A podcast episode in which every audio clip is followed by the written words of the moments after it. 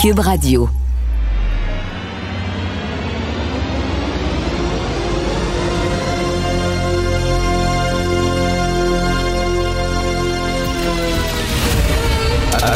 Attention, cette émission est laissée à la discrétion de l'auditeur. Les propos et les opinions tenues lors des deux prochaines heures peuvent choquer. Peuvent choquer. Oreilles sensibles s'abstenir. Richard Martineau. Martino. Un animateur pas comme les autres. Richard Martineau. Cube Radio.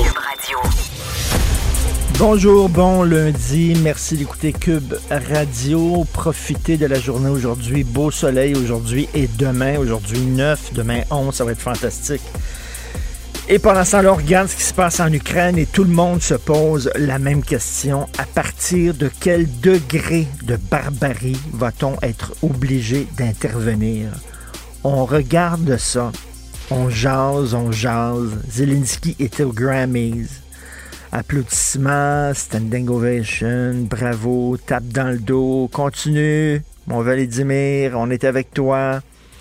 Et on voit des civils, mains attachées dans le dos, abattus comme des chiens. Euh, crime de guerre, euh, euh, Poutine n'a pas l'air à rappeler ses troupes à l'ordre. Il n'a pas l'air à dire que c'est épouvantable ce qui se passe là-bas. Donc, j'imagine que ça va continuer et on voit ça euh, au bulletin d'information. Pendant qu'on mange, on regarde, on voit les images, on ne peut pas dire on le savait pas. Hein? Pendant la Deuxième Guerre, il y avait cette excuse, on ne le savait pas, quoique l'Occident savait ce qui se passait, mais bon, on, pouvait dire on ne le savait pas, il n'y avait pas de caméra, mais là, on le voit. C'est en direct à la télévision et on n'intervient pas. C'est dur, là. je ne sais pas qu'est-ce que ça va prendre. Si ça, ce n'est en plus, on parle aussi de viol systémique, de viol comme arme de guerre. Euh, une femme qui témoignait qui était euh, violée devant son fils de 4 ans par un, militaire russe euh, avec un couteau sous la gorge. Qu'est-ce qu'on fait? Oui, mais elle doit sur le bouton.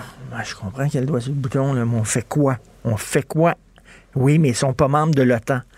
OK, donc il n'y a pas sa carte de membre, donc on laisse la population là-bas se faire massacrer. Peut-être que la, bonne nouvelle, la petite lumière qu'on peut voir peut-être au bout du tunnel, on s'accroche à certains signes d'espoir, c'est que euh, la Russie semble changer son narratif en disant non, non, non, c'est pas Kiev qu'on voulait prendre. Non, non, on voulait pas envahir l'Ukraine au complet. Non, on voulait seulement euh, euh, prendre possession de certaines régions et c'est tout. Et bon, on se dit qu'ils sont en train de changer le narratif. Ça veut dire quoi? Ça veut dire qu'ils sont en train de préparer un retrait en disant ben voilà, on a eu ces deux régions-là qu'on voulait envahir, qu'on voulait prendre, puis c'est tout maintenant, on, se retire. Je sais pas, mais c'est vraiment épouvantable ce qui se passe. Un texte intéressant dans le National Post.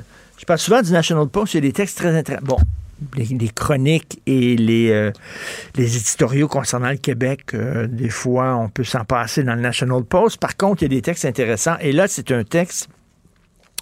Ben, vous savez que l'an prochain, en mars 2023, l'an prochain, le Canada va devenir une des rares euh, nations au monde qui va permettre l'aide médicale à mourir pour les gens qui souffrent de dépression, de désordre bipolaire, de désordre de personnalité, de schizophrénie et d'autres maladies mentales. Et, là, bon, on se demande, on donne la parole à des gens, à des psychiatres, des psychologues qui disent, on espère que ça va être extrêmement encadré. Et vous savez, j'en ai souvent parlé à de nombreuses reprises ici au micro. Moi, je me sens très mal à l'aise face à ça. D'un côté, on dépense des millions de dollars, on, on a des organismes qui euh, diffusent des publicités, il y a des lignes d'appel pour dire le suicide n'est pas une solution. Le suicide est une solution permanente à un problème qui peut être temporaire. Euh, et de l'autre côté, on dirait comme message, on enverrait comme message aux gens qui souffrent de dépression, qui ne voient pas la lumière au bout du tunnel, de dire, ben écoutez, on peut vous accompagner et on peut vous aider à mourir. Il me semble que c'est totalement contradictoire. Euh, on nous dit que les pays où, euh, par exemple, aux Pays-Bas, où on permet justement l'aide médicale à mourir pour les gens qui ont des problèmes de, de santé mentale, que 90% des demandes sont refusées. Donc, c'est extrêmement bien encadré.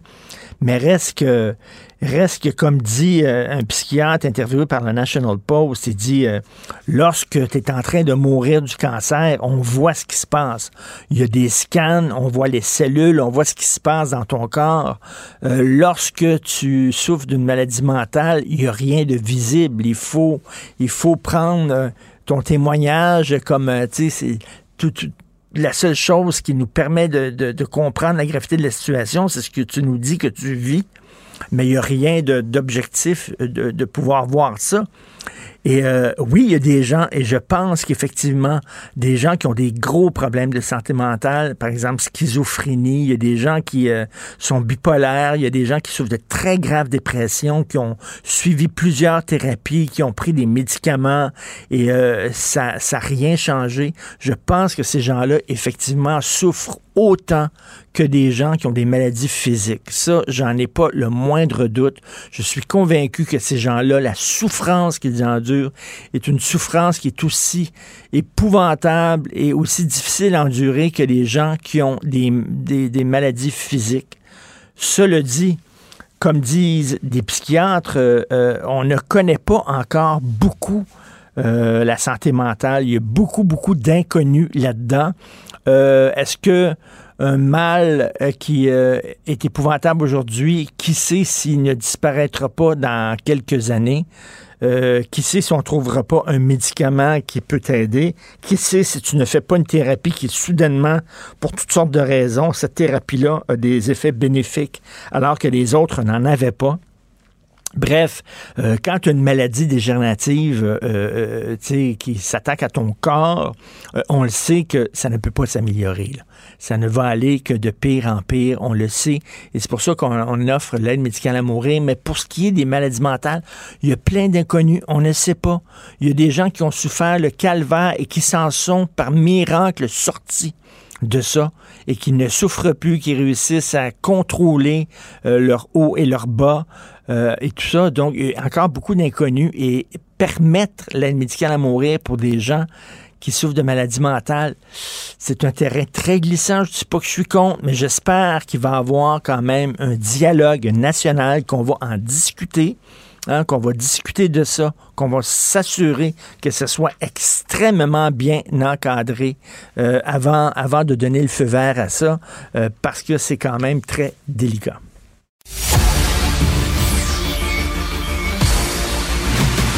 Jean-François Lisée. On va juste dire qu'on est d'accord. Thomas Mulcair. Je te donne 100 raison. La rencontre. C'est vraiment une gaffe majeure. Tu viens de changer de position. Ce qui est bon pour Pitou est bon pour Minou. La rencontre. Lisée. Mulcair. Bonjour messieurs, bon début de semaine. Jean-François, à partir de quel degré de barbarie euh, on, va être obligé d'intervenir en Ukraine? Ben, c'est intéressant parce qu'on voit que ces images-là ont, ont un impact sur l'opinion publique interne euh, des pays euh, membres de l'OTAN. Et euh, pour la première fois, on a un débat à l'intérieur de l'Allemagne, à l'intérieur du Conseil des ministres allemands, sur l'opportunité d'arrêter les importations de gaz russe, qui sont une arrivée importante de revenus pour les Russes. Là, il y a le ministre de la Défense qui a dit, bon, ben là, il faudrait arrêter. Et le ministre de l'Économie dit, non, non, non, un instant, parce que il y aurait un impact sur l'économie russe, euh, sur l'économie allemande hmm. qui, qui importe plus de 40% de son gaz de, de, de l'Allemagne. Et on voit que c'est un débat qui qui, qui aurait pas pu avoir lieu il y, a, il y a six mois et même la semaine dernière. On se demandait comment arrêter d'utiliser le gaz russe d'ici huit ans. Et là, tu as un ministre important qui dit non, il faudrait que ce soit immédiatement. Tu as la Pologne à côté qui accuse l'Allemagne de retarder l'Europe au complet parce qu'il continue à tergiverser sur l'importation de gaz. Alors on voit que la pression est très forte et ces images-là, hier, ont fait en sorte de, de, de créer là, un dilemme important au sein d'une des principales puissances allemandes. Du côté des, du côté des, des Américains, ben déjà, ils avaient décidé de, de répondre positivement à une des demandes de Zelensky, qui était euh, l'envoi de tanks. Hein, pour, pour l'instant, on envoyait beaucoup d'armes euh, défensives, des armes défensives très, très efficaces, anti, anti-tank, anti-aérien, mais pour l'instant, il n'y avait pas d'armes offensives. Euh, et là, il y a ce changement de position de la part de M. Bush, de M. Bush, je suis un Biden. de M. Biden. Et donc, on voit que, que ces images-là font effectivement une différence dans, dans le calcul de risque euh, des, des, Occidentaux. Euh, Thomas. Depuis le début, l'argument premier de l'OTAN, c'est on ne peut pas commencer à tirer sur des Russes. Ça va être le début de la Troisième Guerre mondiale. Mais à quel moment commence un devoir de protéger, un devoir d'intervenir? C'est le bon principe de droit français de non-assistance à personne en danger appliqué à un autre niveau. Et bon, oh oui, on secoue notre poing dans les airs, puis comme tu as dit si bien tantôt, Richard, oui, on se donne bonne conscience. On applaudit lors d'un award show où tout le hmm. monde s'en va euh, après dans la nature. Je regardais le BBC ce matin parce qu'ils avaient déjà, parce qu'ils anticipaient que les Russes allaient nier. Ben, c'est pas nous. C'est pas nous qui avons ligoté ces gens-là puis les tués en pleine rue, les ont déposés dans une fosse commune. Une des pires exactions de la Deuxième Guerre mondiale s'appelait Babi Yar. Il y a un extraordinaire livre là-dessus par un, russe du nom d'Alexandre Kuznetsyn. Intéressant parce qu'il a, il, s'est enfoui dans, enfui dans l'Ouest à un moment donné, dans, vers la fin de sa vie. Et on a montré même que les Russes avaient truqué son livre pour ajouter des trucs anti-capitalistes, par exemple, là-dedans. Babillard est un endroit où on a massacré, tué, mis dans une fosse commune, des milliers de Juifs, gratuitement, mm. euh, à bout portant. Euh, on ne les transportait pas dans un camp de concentration, tués là. Ce qu'on a vu hier en arrière de cette église-là rappelait ces images-là. Et donc les Russes, et, ce qu'on a vu à BBC, c'est un tank tiré sur des gens en voiture. Un, homme, sa femme, un bébé, et, on le voit. Ils ne peuvent pas le nier. et donc, c'est quoi qu'on fait en bonne conscience? On va continuer à fournir des armes, comme dit Jean-François tantôt. Ils veulent des tanks. Les Russes auraient pu tirer prétexte depuis le début. Eux, ils disent, ben, c'est déjà un acte de guerre de nous imposer des sanctions. Donc, à un moment donné, il va falloir qu'on puisse se regarder dans le miroir dans six mois. Et pour l'instant, on fait honte. Et Jean-François, de dire, là, oui, mais l'Ukraine n'est pas membre de l'OTAN, face à des atrocités comme ça, ça ne tient plus, là, cette excuse-là. Ah, c'est clair. Euh, c'est tout à fait vrai parce que l'Ukraine est en Europe. L'Ukraine est en Europe. Euh, depuis le début du conflit, le nombre d'interventions des pays occidentaux en faveur de l'Ukraine de toutes sortes de façons est quand même considérable. C'est la première fois qu'on voit ça. Euh, et donc là, on, est sur, euh, disons, euh, à, compter les, les, anges qui peuvent se tenir debout sur l'épingle d'une aiguille, parce que, comme le dit Tom, si, si Poutine avait voulu prendre prétexte d'une des interventions précédentes, que ce soit des sanctions ou quoi que ce soit, pour décider d'escalader, il l'aurait fait. Mais là, ce qui est en train de se passer, c'est que, en un sens, ces exactions-là font en sorte de rendre euh, la, sortie du conflit plus compliquée parce que euh, ces jours derniers, on avait l'impression, en tout cas de sources ukrainiennes, que on était à la veille d'une entente euh, sur un certain nombre de points. Il y la Crimée sur laquelle il y avait un désaccord. Il y a des éléments qu'on ne connaît pas exactement. En quoi est-ce qu'il y aurait des, ententes de, sécurité pour protéger l'Ukraine?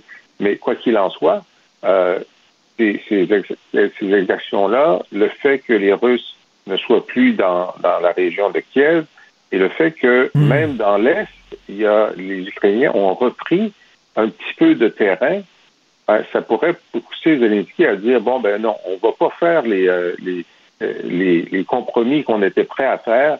On veut gagner la guerre. On veut aller plus loin. On veut on, on, veut débarrasser le terrain complètement des Russes. Et effectivement, ça rend euh, tout accord de paix plus compliqué à cause de ce qui vient de se passer. exactement. Euh, euh, vous deux, j'aimerais vous entendre sur cette lettre qui est diffusée, là, qui est publiée dans le Journal de Montréal, euh, dans la section Faites la différence, qui est signée Yves-François Blanchet, des gens de corporations médicales, des gens du monde syndical, qui disent là, ça suffit le déni des transferts en santé. Il est temps que le fédéral paie sa juste part, qu'il nous envoie les transferts que nous devons recevoir sans condition aucune. Qu'est-ce que tu en penses, Tom? Mais dans le cas du Québec, c'est ça qui va se produire.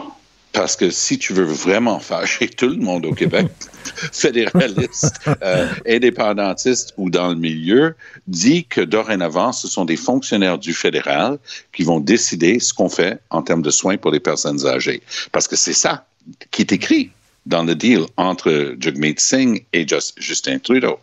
Alors, le Québec est en train de bénéficier d'un transfert sans condition de 6 milliards de dollars pour compenser le fait qu'on a déjà payé les systèmes de garde pour enfants de qualité, bon marché pour les familles québécoises, choses qui sont en train d'instaurer dans le reste du Canada. Très bien. C'est comme ça que ça doit être pour le, cas du Québec.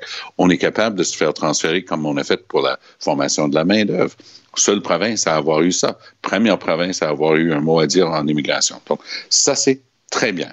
Mais faites très attention, justement, parce que le fédéral, il marche pas comme ça. Eux, ils vont vouloir mettre leur nez dans tout à travers le Canada. Ils veulent vérifier. Écoute, Philippe Couillard, qui est un gars brillant et, mm. avec un bon sens de l'humour, si tu voulais lui faire pleurer de rire, fais-lui parler de ces réunions avec les fonctionnaires du fédéral qui disaient qu'ils allaient imposer leurs conditions leurs normes nationales et eux, ils allaient inspecter les hôpitaux.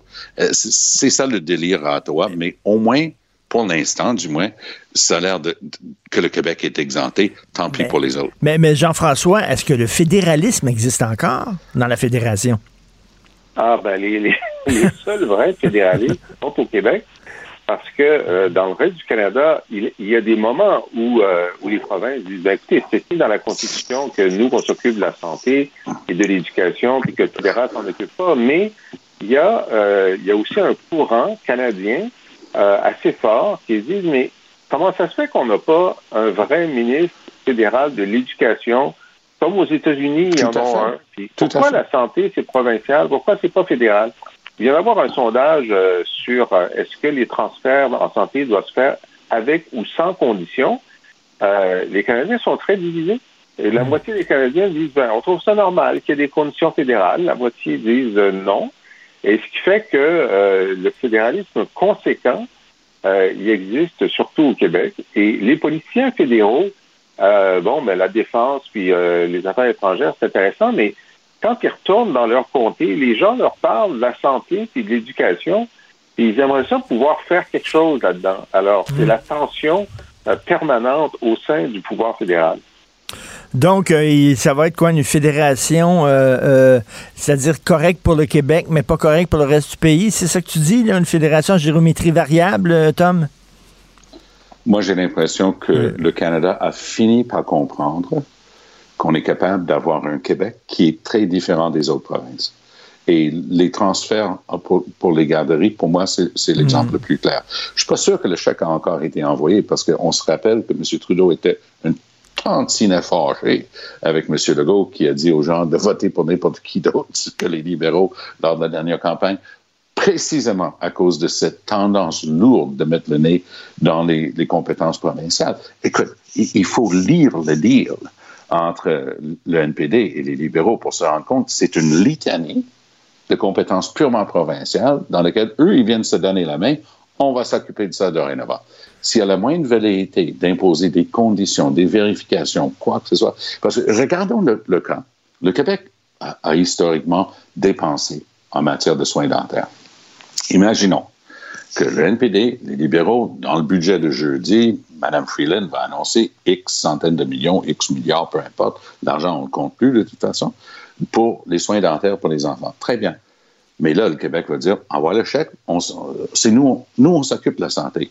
Là, c'est certain que tu vas avoir une smart à toi de dire, ben, on va avoir quand même le droit de vérifier que vous mettez en place un, truc qui nous fait plaisir en ce qui concerne les soins dentaires aux enfants. Sinon, notre deal avec le NPD ne tient plus. Bonne chance s'ils décident de faire ça. Et Jean-François, rapidement, lorsqu'on voit là, à quel point le fédéral est tellement bon avec euh, leur système d'immigration, par exemple, ou euh, le système oui, Phoenix ben oui. de paix, euh, ils, Oui. sont, ils sont mal placés pour nous faire la leçon, Jean-François. Ben, tout à fait. Mais aussi, ce que ça veut dire, c'est qu'à partir du moment où il y a des dépenses nouvelles pour les soins dentaires, euh, puis aussi des dépenses nouvelles pour, euh, pour l'armement, ils vont augmenter les dépenses militaires, où, est, où sera l'argent pour l'augmentation des transferts en santé normaux, c'est-à-dire ce qui va, y- qui va aller nécessairement dans, dans les hôpitaux? Je ne sais pas où sera cette marge de manœuvre-là. Alors, je pense qu'on on n'a pas fini du tout d'avoir euh, ce bras de fer entre le Québec, les provinces et Ottawa sur le fait de simplement ramener la part fédérale du système de santé à peu près là où c'était quand ça a été inventé il y a une, une quarantaine d'années. Tout à fait. Merci beaucoup. Profitez des deux belles journées euh, de printemps qui s'annoncent aujourd'hui et demain. Bonne journée, on se reparle demain. Bonne journée. Bye. Protégez vos dépôts, c'est notre but. La SADC protège vos dépôts dans les institutions fédérales, comme les banques. L'AMF les protège dans les institutions provinciales, comme les caisses. Oh, quel arrêt! Découvrez ce qui est protégé à vos dépôts sont protégés.ca. Martineau, il n'y a pas le temps pour la controverse. Il a jamais coulé l'eau sous les ponts. C'est lui qui la verse. Vous écoutez Martineau. Cube, Cube Radio. Cube Radio. Cube Radio. En direct à LCN. On rejoint Richard Martineau à Cube Radio. Salut Richard. Salut, Jean-François. Euh, Généralement, on aime ça, euh, avoir du plaisir, euh, sourire le matin, mais en- au départ, là, ce qui s'est passé à Boutcha en fin de semaine, là, c'est absolument épouvantable. Honnêtement, Richard, les mots nous manquent pour, qualifier euh, cette horreur. Écoute, ce ne sont pas des militaires là, qui ont été tués, ce sont des civils, des civils qu'on a ligotés, donc qui ne représentaient aucun danger. Vraiment. Et là, on se demande, Jean-François, et tout le monde se pose la même question aujourd'hui, à partir de quel niveau de barbarie on va devoir, à un moment donné, intervenir. là. En tout cas, l'excuse, l'Ukraine ne fait pas partie de l'OTAN, c'est terminé, c'est fini. Sur un moment donné, là, quelle leur carte de membre ou pas la, leur carte de membre de l'OTAN, à un moment donné, lorsqu'il y a des choses comme ça, ça n'a pas de sens. Mais au lendemain de la Deuxième Guerre, Jean-François, on disait plus jamais ça. Plus jamais ça. Et on s'est dit, oui, il n'y avait pas de caméra pendant la Deuxième Guerre, mais là, avec des caméras, on va voir ce qui se passe à travers le monde. Euh, on ne laissera pas faire ça on regarde ça, ces images-là qui sont épouvantables, puis il faut les montrer. Il y a peut-être des gens qui trouvent ces images-là difficiles, mais il faut montrer, c'est ce qui se passe en Ukraine. C'est épouvantable. On voit ces images-là presque en direct, en mangeant le soir, en prenant notre petit déjeuner le matin. Et là, on dit, on n'intervient pas. Pourquoi? Parce qu'on a peur, parce que le gars a le, droit, le doigt sur le bouton à un moment donné, écoute, mon fils euh, regardait ces images-là, il dit Papa, pourquoi on fait rien C'est très difficile à expliquer, là. Et euh, euh, là, on dit oui, mais on va le traîner devant un tribunal international, puis bla bla bla bla bla. Puis à quoi ça sert d'avoir des instances comme l'ONU, par exemple, où ça se rencontre et ça discute, il va y avoir un tribunal international. Penses-tu que Poutine et ses généraux vont vraiment se, se faire arrêter, se faire traîner devant les tribunaux? Et là, Zelensky qui était Ça au reste très Grammys- théorique, c'est effectivement. très théorique. Zelensky qui était au Grammys hier avec un xème message d'aide et on l'applaudit et on se lève et bon, ovation debout puis petite claque dans le dos puis on est avec toi et tout ça. C'est vraiment, là, on dirait qu'il n'y a pas de porte de sortie à ça. Est-ce que c'est vrai qu'il va appuyer sur le bouton? Là? Il n'est pas tout seul. là. Il y a un état-major autour de lui. On dit qu'il y a trois personnes qui doivent approuver sa décision d'utiliser l'arme nucléaire. À un moment donné, ça va prendre quoi? Des charniers, des fosses communes, ça- des camps de concentration, Jean-François? Et si on dit, si on ne fait rien, ben, il va continuer, là. Hein, Il n'a pas, il a pas remis au pas son armée, il n'a pas blâmé ses militaires, Poutine, en disant, ben voyons donc, ça n'a pas de sens que vous faites sur le terrain, rien. Et si on n'agit pas, si on réagit pas, si on fait rien que jaser, ben, il va continuer à faire ça. Donc, c'est vraiment épouvantable. Et on pensait que les négociations avançaient, là. On s'accrochait à cet espoir-là. Ça n'a pas l'air que c'est demain, la veille, que ça va se terminer. Effectivement. Il y a des avancées, mais on n'est pas encore rendu à un cessez-le-feu. Et puis, euh, chez nous, une sentence bonbon pour Jonathan Vance, euh, l'ex-chef d'état-major des Forces armées. Hey, écoute, euh, dans les Forces armées canadiennes, il faut le dire, hein, sur cinq années, il y a eu 600 plaintes d'harcèlement et d'agression sexuelle de la part de militaires. Et là, on a dit, il faut faire le ménage. Ça n'a pas de bon sens ce qui se passe là-bas. Donc, on a nommé Jonathan Vance, chef d'état-major des armées, et lui a dit, j'arrive avec l'opération Honneur. C'est-à-dire que là, à un moment donné, ça va arrêter ces, agressions sexuelles-là, ces intimidations, cet harcèlement-là. Or, lui-même, il a fait l'objet d'accusations. Euh, il a eu, euh, il aurait eu des rapports euh, avec une subalterne. Il va avoir un procès dans quelques mois, mais en attendant, il a rencontré cette femme-là alors qu'il devait pas la rencontrer. Il a tenté de, lui demander, en fait, lui a demandé de changer son témoignage, de mentir, bref, de faire une entrave à la justice. Il y a eu un procès là-dessus, sur euh, sa tentative de faire entrer à la justice. Il a plaidé coupable et on lui a donné 80 heures de travaux communautaires et aucun casier judiciaire. Attends, mais le gars, il était chef des états-majors de l'armée. Il devait redorer cette institution-là qui, avait une image extrêmement ternie. Euh, quand tu es mm-hmm. chef de l'armée, euh, tu dois dire, on doit respecter les institutions. Lui-même fait entrave au système de justice. C'est très grave, là. Et on lui a donné une petite tape ses doigts 80 ans de travaux communautaires et aucun casier judiciaire sous prétexte que c'est un homme de bonne moralité. C'est ce que le juge dit. Vous êtes un homme de bonne moralité. Ben oui, c'est un homme de bonne moralité. Écoute, c'est vraiment une sentence bonbon et ça montre à quel point encore, tu sais, on ne prend pas au sérieux ces accusations-là d'harcèlement et d'agression sexuelle au sein de l'armée. Jonathan Vance n'est plus chef d'état-major. Bon, euh, on, on espère que ça va changer, mais c'est quand même une sentence bonbon bonbons assez scandaleuse. Absolument. Richard, passe une belle journée. Merci, bonne journée. Martino, souvent imité, mais jamais égalé. Vous écoutez Martino Cube, Radio. Alors bien sûr, on va parler beaucoup de l'Ukraine aujourd'hui, un peu plus tard dans l'émission, vers 10h15. À la toute fin de l'émission, on va avoir un spécialiste en droit international. Est-ce que c'est vraiment un génocide? Est-ce que ce sont vraiment des crimes de guerre qui se déroulent là-bas? Si oui, est-ce qu'on n'a pas une obligation d'intervenir, une obligation légale? Nous allons en parler avec cet invité. Mais là, nous avons M. Yann Bro, chargé de cours au département de sciences politiques de l'UQAM et co-directeur de l'Observatoire de l'Eurasie pour nous parler. Bonjour, M. Bro. Bonjour, M. Martineau. Euh, ben, premièrement, euh, beaucoup de beaucoup de tristesse et de déception parce qu'on pensait que les négociations étaient avancées. Euh, moi, bon, on voyait les Russes en train de changer leur narratif en disant ben finalement, on voulait pas prendre Kiev, ça faisait pas partie de mm-hmm. nos plans, etc. Donc on dit ben là, on est en train de d'aménager, de, préparer une sortie de crise et on voit ce qui se passe et non, on est loin du compte là.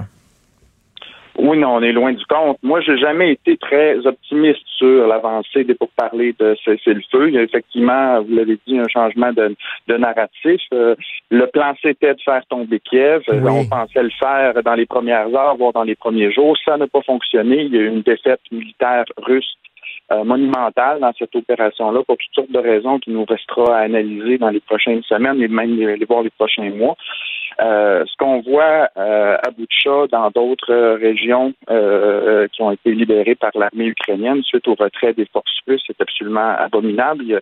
mais je me pose la question ce matin, est-ce qu'il s'agit de gestes euh, commis par des euh, officiers de, de, de, bas niveau qui ont été désespérés de cette opération-là, qui a mal tourné, qui ont la, qui ont la rage au cœur, qui, euh, qui ont flippé complètement parce qu'ils sont en choc post-traumatique. c'est difficile, difficile de dire. Est-ce qu'il y a eu plutôt un, signal, euh, un échelon plus élevé, hmm. euh, de créer un spectacle macabre comme ça. Et je ne l'écarte pas, puisque c'est ce que je raconte souvent. Le seul terrain sur lequel les Russes disposent d'un véritable levier de négociation, ben, c'est sur le terrain d'une éventuelle confrontation nucléaire. Puis pour ça, il faut être capable de crédibiliser l'usage d'une arme nucléaire. Donc, il faut créer un personnage qui va laisser croire à son à, son rival qu'on est euh, suffisamment fou pour l'envisager.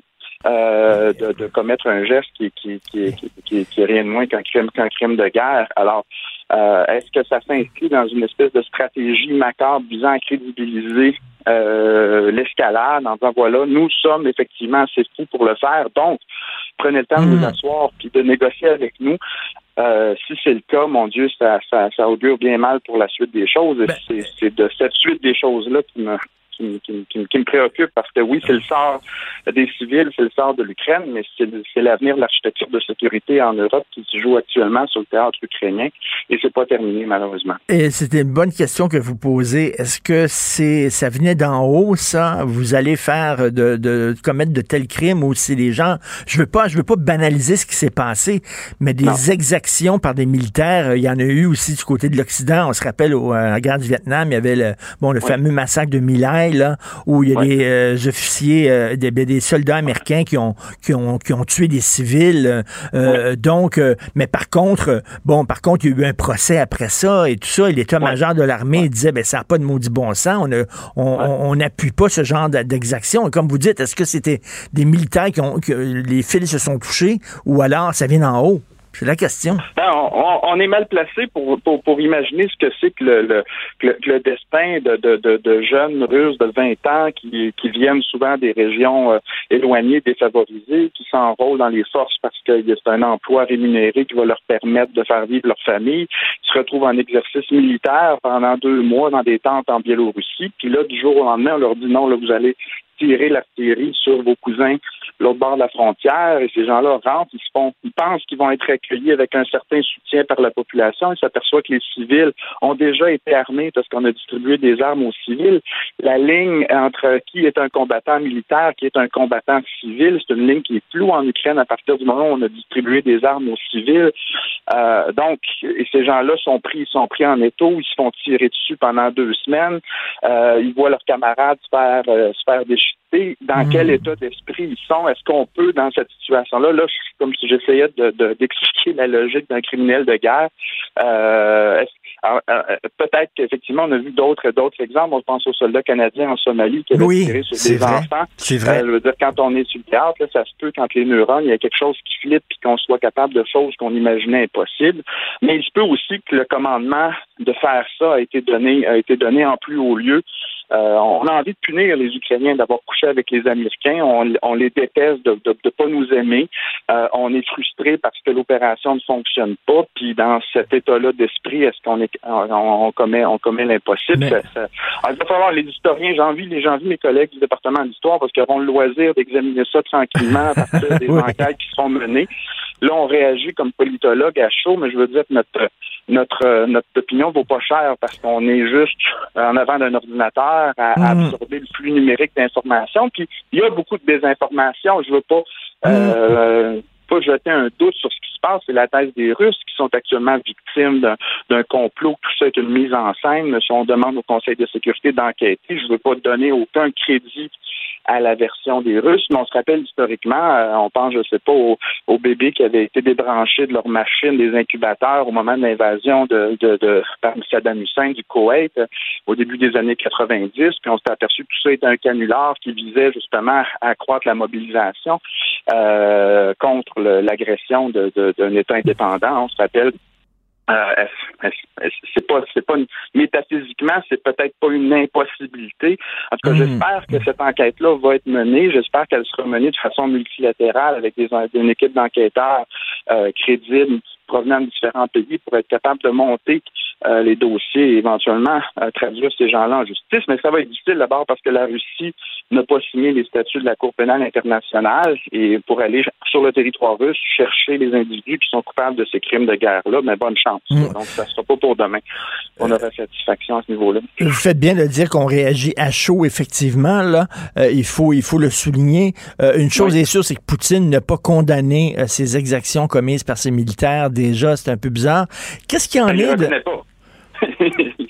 il ne connaît pas. Pour, euh, ce que le Kremlin nous dit actuellement, c'est que tout ça est une mise en scène des, Ukrainiens pour ben continuer de, consolider le soutien à l'armée ukrainienne et encercler la Russie et faire payer le, régime euh, de, Poutine. Donc, euh, et, qu'est-ce qu'il y en est des accusations de la Russie en disant que l'Ukraine avait, avait mené une opération militaire sur le territoire russe? On a vu ça ce week-end.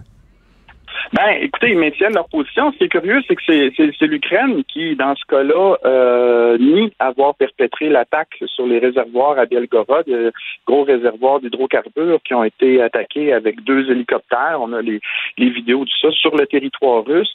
Et curieusement, les Ukrainiens euh, n'ont pas revendiqué cette euh, cette euh, cette, cette attaque-là. Euh, là, pourquoi? C'est encore là, on peut on, on spécule. C'est comme quand on essaie d'expliquer la, la, la, victoire, la défaite du Canadien de Montréal. Là, des fois, on peut, chacun a son opinion, mais notre statut de, de docteur ou de professeur euh, est pas nécessairement garant d'une réponse éclairée en la matière. Donc, je je peux pas vraiment m'avancer plus que vous rappeler tout simplement ce qui a, quelle a été la, la, la réaction des, des Ukrainiens. C'est sûr que si la Russie techniquement est attaquée sur son territoire, elle peut mobiliser euh, le même article, équivalent de l'article 5 de l'OTAN. Il y a une alliance qui s'appelle euh, l'Organisation du traité de sécurité collective avec la Russie, le Kazakhstan, la Biélorussie, l'Arménie, le Kyrgyzstan. Et en cas d'une attaque sur un des territoires des membres de l'organisation, tous les membres sont liés juridiquement par une obligation de se porter à la défense. Alors, euh, si l'Ukraine attaque euh, la Russie, ben possiblement que euh, les Russes pourraient demander à leurs alliés de, de ben c'est un peu surréaliste ou spéculatoire, est-ce que ça peut avoir joué dans la décision des Ukrainiens de, de ne pas reconnaître qui sont hmm. les auteurs de cette de cette attaque-là sur le territoire russe? Euh, j'en sais, j'en sais, rien. Oui. voilà nos, limites. Et là, bon, on n'intervient pas parce qu'on a peur que Poutine utilise l'arme nucléaire, bien sûr, parce que c'est le Joker mm. dans son jeu de cartes, il sent toujours mm-hmm. ça. Mais là, le message mm-hmm. qu'on envoie euh, aux, chefs d'État euh, brigands, c'est de dire, ben, si vous voulez euh, euh, commettre des exactions et tuer des populations en toute impunité, ben, vous avez seulement qu'à avoir, avoir un arsenal nucléaire et on va vous laisser tranquille tranquille et tuer des gens euh, sans vous punir. C'est un peu le message qu'on envoie. Là. Ben, ça fait longtemps qu'on essaie de limiter la prolifération nucléaire. Hein. C'était ça l'entente qui était avec le, fameux traité de non-prolifération nucléaire qui était signé dans les années 60. Les cinq puissances nucléaires interdisaient euh, s'interdisaient entre elles de, donner la technologie. Après, on a hmm. vu des États, Israël, l'Inde, le Pakistan, la Corée du Nord, qui se sont portés acquéreurs. il y a quand même des différences importantes en, sur le nombre non seulement d'ogives, mais de véhicules de transport qui peuvent permettre à ces ogives-là d'exploser sur la tête de votre ennemi. Et là, les Américains ont déployé dans les 15 dernières années des boucliers de défense antimissiles assez performants. Ils en ont d'ailleurs installé en Pologne et en Roumanie, tout près de la Russie. C'est un des, une des, des, des, choses que les Russes ont sur le cœur et qui, qui, parce qu'ils se sentent menacés par ces, par ces, ces éléments-là de boucliers de défense qui peuvent abriter des, des lanceurs verticaux qui peuvent abriter des missiles Tomahawk capables de livrer des armes nucléaires. Donc les Russes n'aiment pas ça. Euh, pour, pour un pays comme la Corée du Nord, quand on installe des systèmes de défense antimissiles, on peut, on peut imaginer que si jamais la Corée du Nord faisait sur le, sur le bouton, il y a des bonnes chances pour les Américains d'intercepter intercepter le missile. Donc, on peut peut-être imaginer être capable de... Euh, mais là, quand on parle de la Russie, on, on, on parle de 6 000, on parle de... Il y a, il y a 1500 véhicules de, de, de, de transport intercontinentaux euh, de ces ogives-là. Et là, il n'y a pas un bouclier de défense antimissile qui peut euh, empêcher une attaque. Donc, le, le, le pouvoir dissuasif de ces armes-là est considérablement... Pas, ça appartient pas à la même catégorie. Là. La Russie ou la Corée du Nord, c'est pas une arme nucléaire, ça nous ça nous permet de faire ce qu'on veut. Mais là, dans le cas des, dans le cas de la Russie, c'est pas, pas une arme, c'est pas 50 armes, là, c'est, c'est 6000 bombes. Puis ces bombes-là, euh, si on pense à Nagasaki ou à, à Hiroshima, mais ce qu'on a développé en, à l'époque soviétique, c'est des armes qui ont en, capacité de destruction, c'est à peu près 3000 fois plus puissant que ce qu'on a vu à Hiroshima. Ben, voyons donc. Euh, donc, donc, quand on quand on pense qu'on va aller faire le ménage en Russie, comme on l'a fait en Yougoslavie, de manière illégale, hein, soit dit en passant, il n'y avait pas d'aval du, du, Conseil de sécurité à l'époque quand on a attaqué ce, ce, ce, ce pays-là. Euh, mais là, s'attaquer à la Russie, c'est un autre c'est un autre gang. Puis moi, je suis dans la gang des pas gentils ce matin qui ont envie de dire à nos politiciens on a une émotion collective très, très forte. On, a envie de donner une, une leçon. Euh, on aimerait hein, finalement rien d'autre qu'un changement de régime. Biden l'a dit à Varsovie la semaine euh, la semaine dernière, mais on est dans un autre game là, et, je, suis très inquiet de ce que, que cet événement-là à bout de chat, ben non seulement ça polarise l'opinion entre ceux qui veulent en faire plus pour l'Ukraine et ceux qui appellent à la prudence, comme je l'ai fait plusieurs fois mm. euh, en, en mais disons que la, la position qui est la mienne devient de plus en plus difficile à tenir quand on regarde l'horreur qui est perpétuée contre les civils en Ukraine. Alors, euh, ah, voilà. Je, comprends. vous dites, on est émotif, il faut mettre nos, émotions de côté et voir ça de façon un peu plus froide parce que euh, si on intervient, les risques euh, que ça, qu'il y ait une escalade sont vraiment très réels. C'est toujours très mm-hmm. intéressant de vous parler, M. Bro. Je vous remercie beaucoup de prendre du temps de nous expliquer tout ça. Merci. Merci, Bonne journée. Monsieur Yann Bro, chargé de cours au département de sciences politiques de l'UQAM et co-directeur de l'Observatoire de l'Eurasie. Vous écoutez Martino. Tout ce que vous venez d'entendre est déjà disponible en balado sur l'application ou en ligne au cube.radio. Le, le commentaire de Félix Séguin, un journaliste d'enquête pas comme les autres. Félix, euh, j'imagine que tu as écouté un peu le monsieur Yann Bro qui vient de nous parler. J'ai écouté de, beaucoup. De l'ICAM et qui dit oui, c'est épouvantable, oui, on regarde ça, on est émotif, mais faut faire attention. Ben, il a, il a absolument raison parce que sur ce que Yann Bro vient d'exprimer, il faut bien mentionner que euh, la position euh, de, euh, de Zelensky, euh, qui datait de vendredi passé, là, était assez clair sur la négociation, c'est-à-dire un retrait des troupes russes euh, qui tranquillement là cheminait vers à l'extérieur des terres vers donc le Donbass, la région de Louhansk encore et la Crimée pour protéger la Crimée qui était déjà annexée, faisant en sorte qu'il y avait une, un espace pour les négociations. Et Zelensky avait affirmé lui-même, le président ukrainien, euh, maintenant abandonner cette idée de joindre l'OTAN, puis il y avait une force, si tu veux, du discours qui faisait en sorte qu'il y avait une négociation, sauf que maintenant euh, et on a entendu l'ex-président euh, ukrainien là aujourd'hui sur plusieurs médias en parler. Maintenant que maintenant que euh, c'est arrivé, ce massacre-là d'une barbarie sans nom, ben à bout de chasse, ce qu'on est en train de dire, c'est ne cédons plus un pouce maintenant dans la négociation. Donc c'est un pivot de ce conflit-là. Je dois te dire que je, je, je dois porter à ton attention quelques observations qui qui relève de quelque chose de la géopolitique qui me passionne énormément parce que le week-end, euh, pour que tu le saches et que tout le monde le sache chez moi, Richard, il est consacré à deux choses très importantes, devrais déjà dire trois. Euh, la bouffe, le vin et l'information internationale. Oui. Euh, moi, ce week-end, là, ben, tous les week-ends, en fait, tous les week-ends, on est branché euh, sur soit Sky News, sur CNN, sur France 2, sur BBC. Euh, on, va acheter à la tabagie euh, nos revues hmm. américaines, anglaises et françaises. Et, et, et, moi, je suis un grand consommateur d'informations internationales. Puis hier, j'ai fait voir le reportage de Sky News sur Boucha à mes enfants à 18 mmh. heures en leur mmh. disant, écoutez, là, là, il va mmh. falloir que vous en écoutiez un. On s'est posé la question avec ma blonde en disant, est-ce qu'on le fait ou non? La réponse a été assez rapide, c'est oui.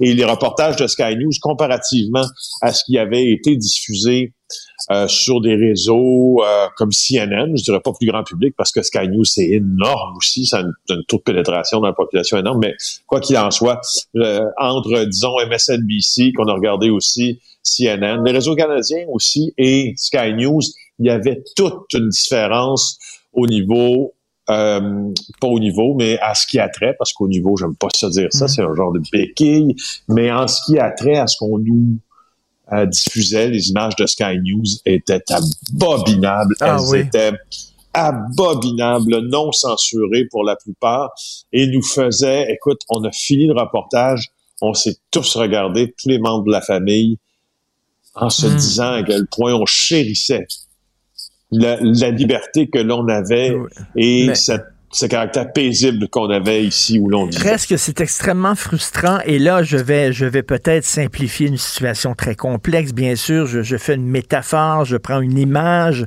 Mais euh, Félix, tes voisins, ils ont trois enfants. Un homme, une femme qui vivent avec trois enfants.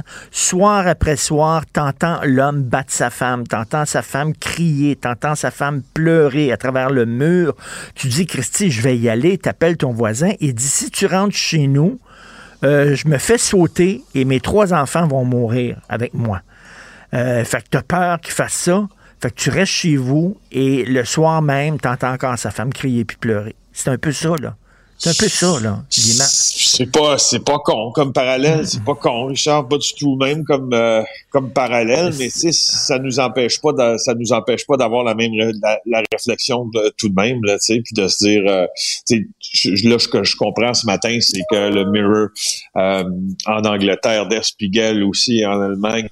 Euh, Bill aussi, je pense, titre génocide. Là. Géno les, les, les, grands médias là, à la une ce matin on parle de génocide. Mais, mais, mais, mais c'est ça, génocide, on va en parler ben, plus tard avec un expert, parce que si tu admets comme pays, là, si tu admets qu'il y a un génocide quelque part, je pense que ça, ça, ça, ça t'oblige à intervenir.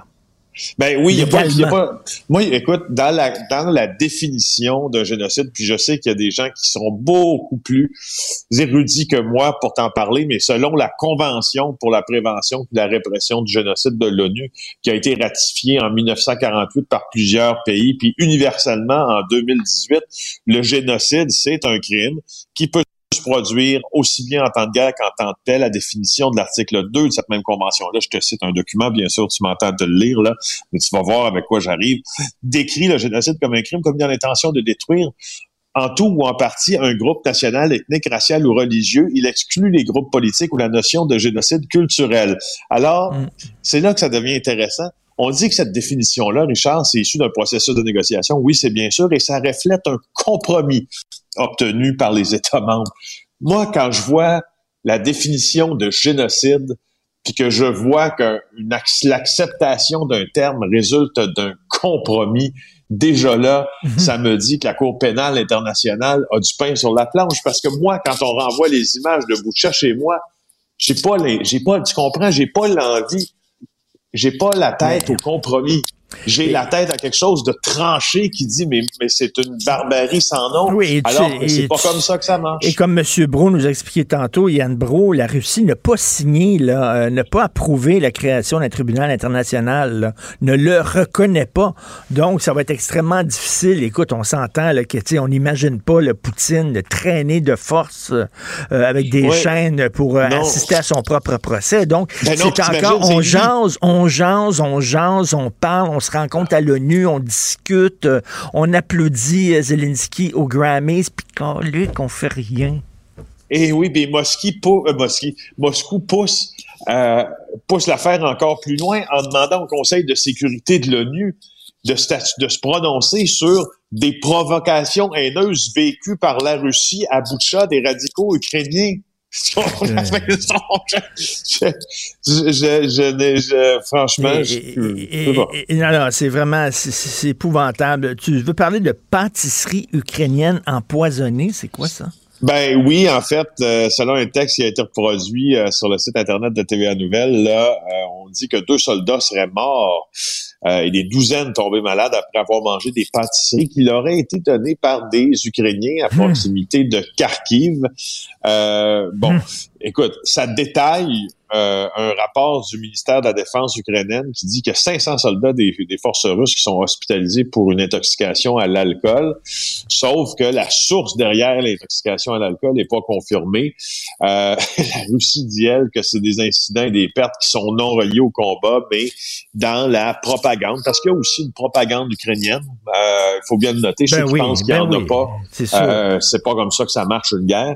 Alors, la, pour ce qui est des, des, du ministère de la Défense ukrainien, là, euh, moi, je, suis abonné à un canal, si tu veux, là, euh, sur tant sur Signal que sur Telegram, là, où je vois passer les communiqués traduits euh, des autorités ukrainiennes. Puis c'est véritablement un canal aussi de propagande, mais il reste que l'Ukraine euh, est l'agressé et non l'agresseur. Voilà. Et en terminant bien ce reportage du bureau d'enquête sur les garderies, euh, on sait que c'est un, comme un, buffet ouvert, les garderies. Il y a des gens qui ont des, qui ont des casiers judiciaires, euh, qui dirigent des garderies. Et là, ce sont des gens qui, qui utilisent les garderies pour frauder.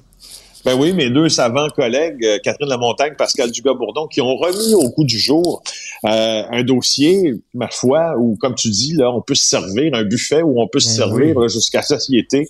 Euh, ce qu'elle dit, là, c'est qu'il y a la sœur d'une directrice de garderie qui est soupçonnée de fraude. Euh, qui aurait tiré des milliers de dollars à des parents par l'entremise de son service de garde. Ça s'appelle la Ronde des Bisous, cette garderie-là, dans un type quartier-ville. C'est dirigé par une femme depuis 2014 qui s'appelle Khadija El Boukari. Et à notre bureau d'enquête, quand on s'est quand on s'est mis les yeux là-dessus, on a retrouvé des parents qui affirment que cette femme-là leur a fait, perdre beaucoup d'argent au cours des dernières années.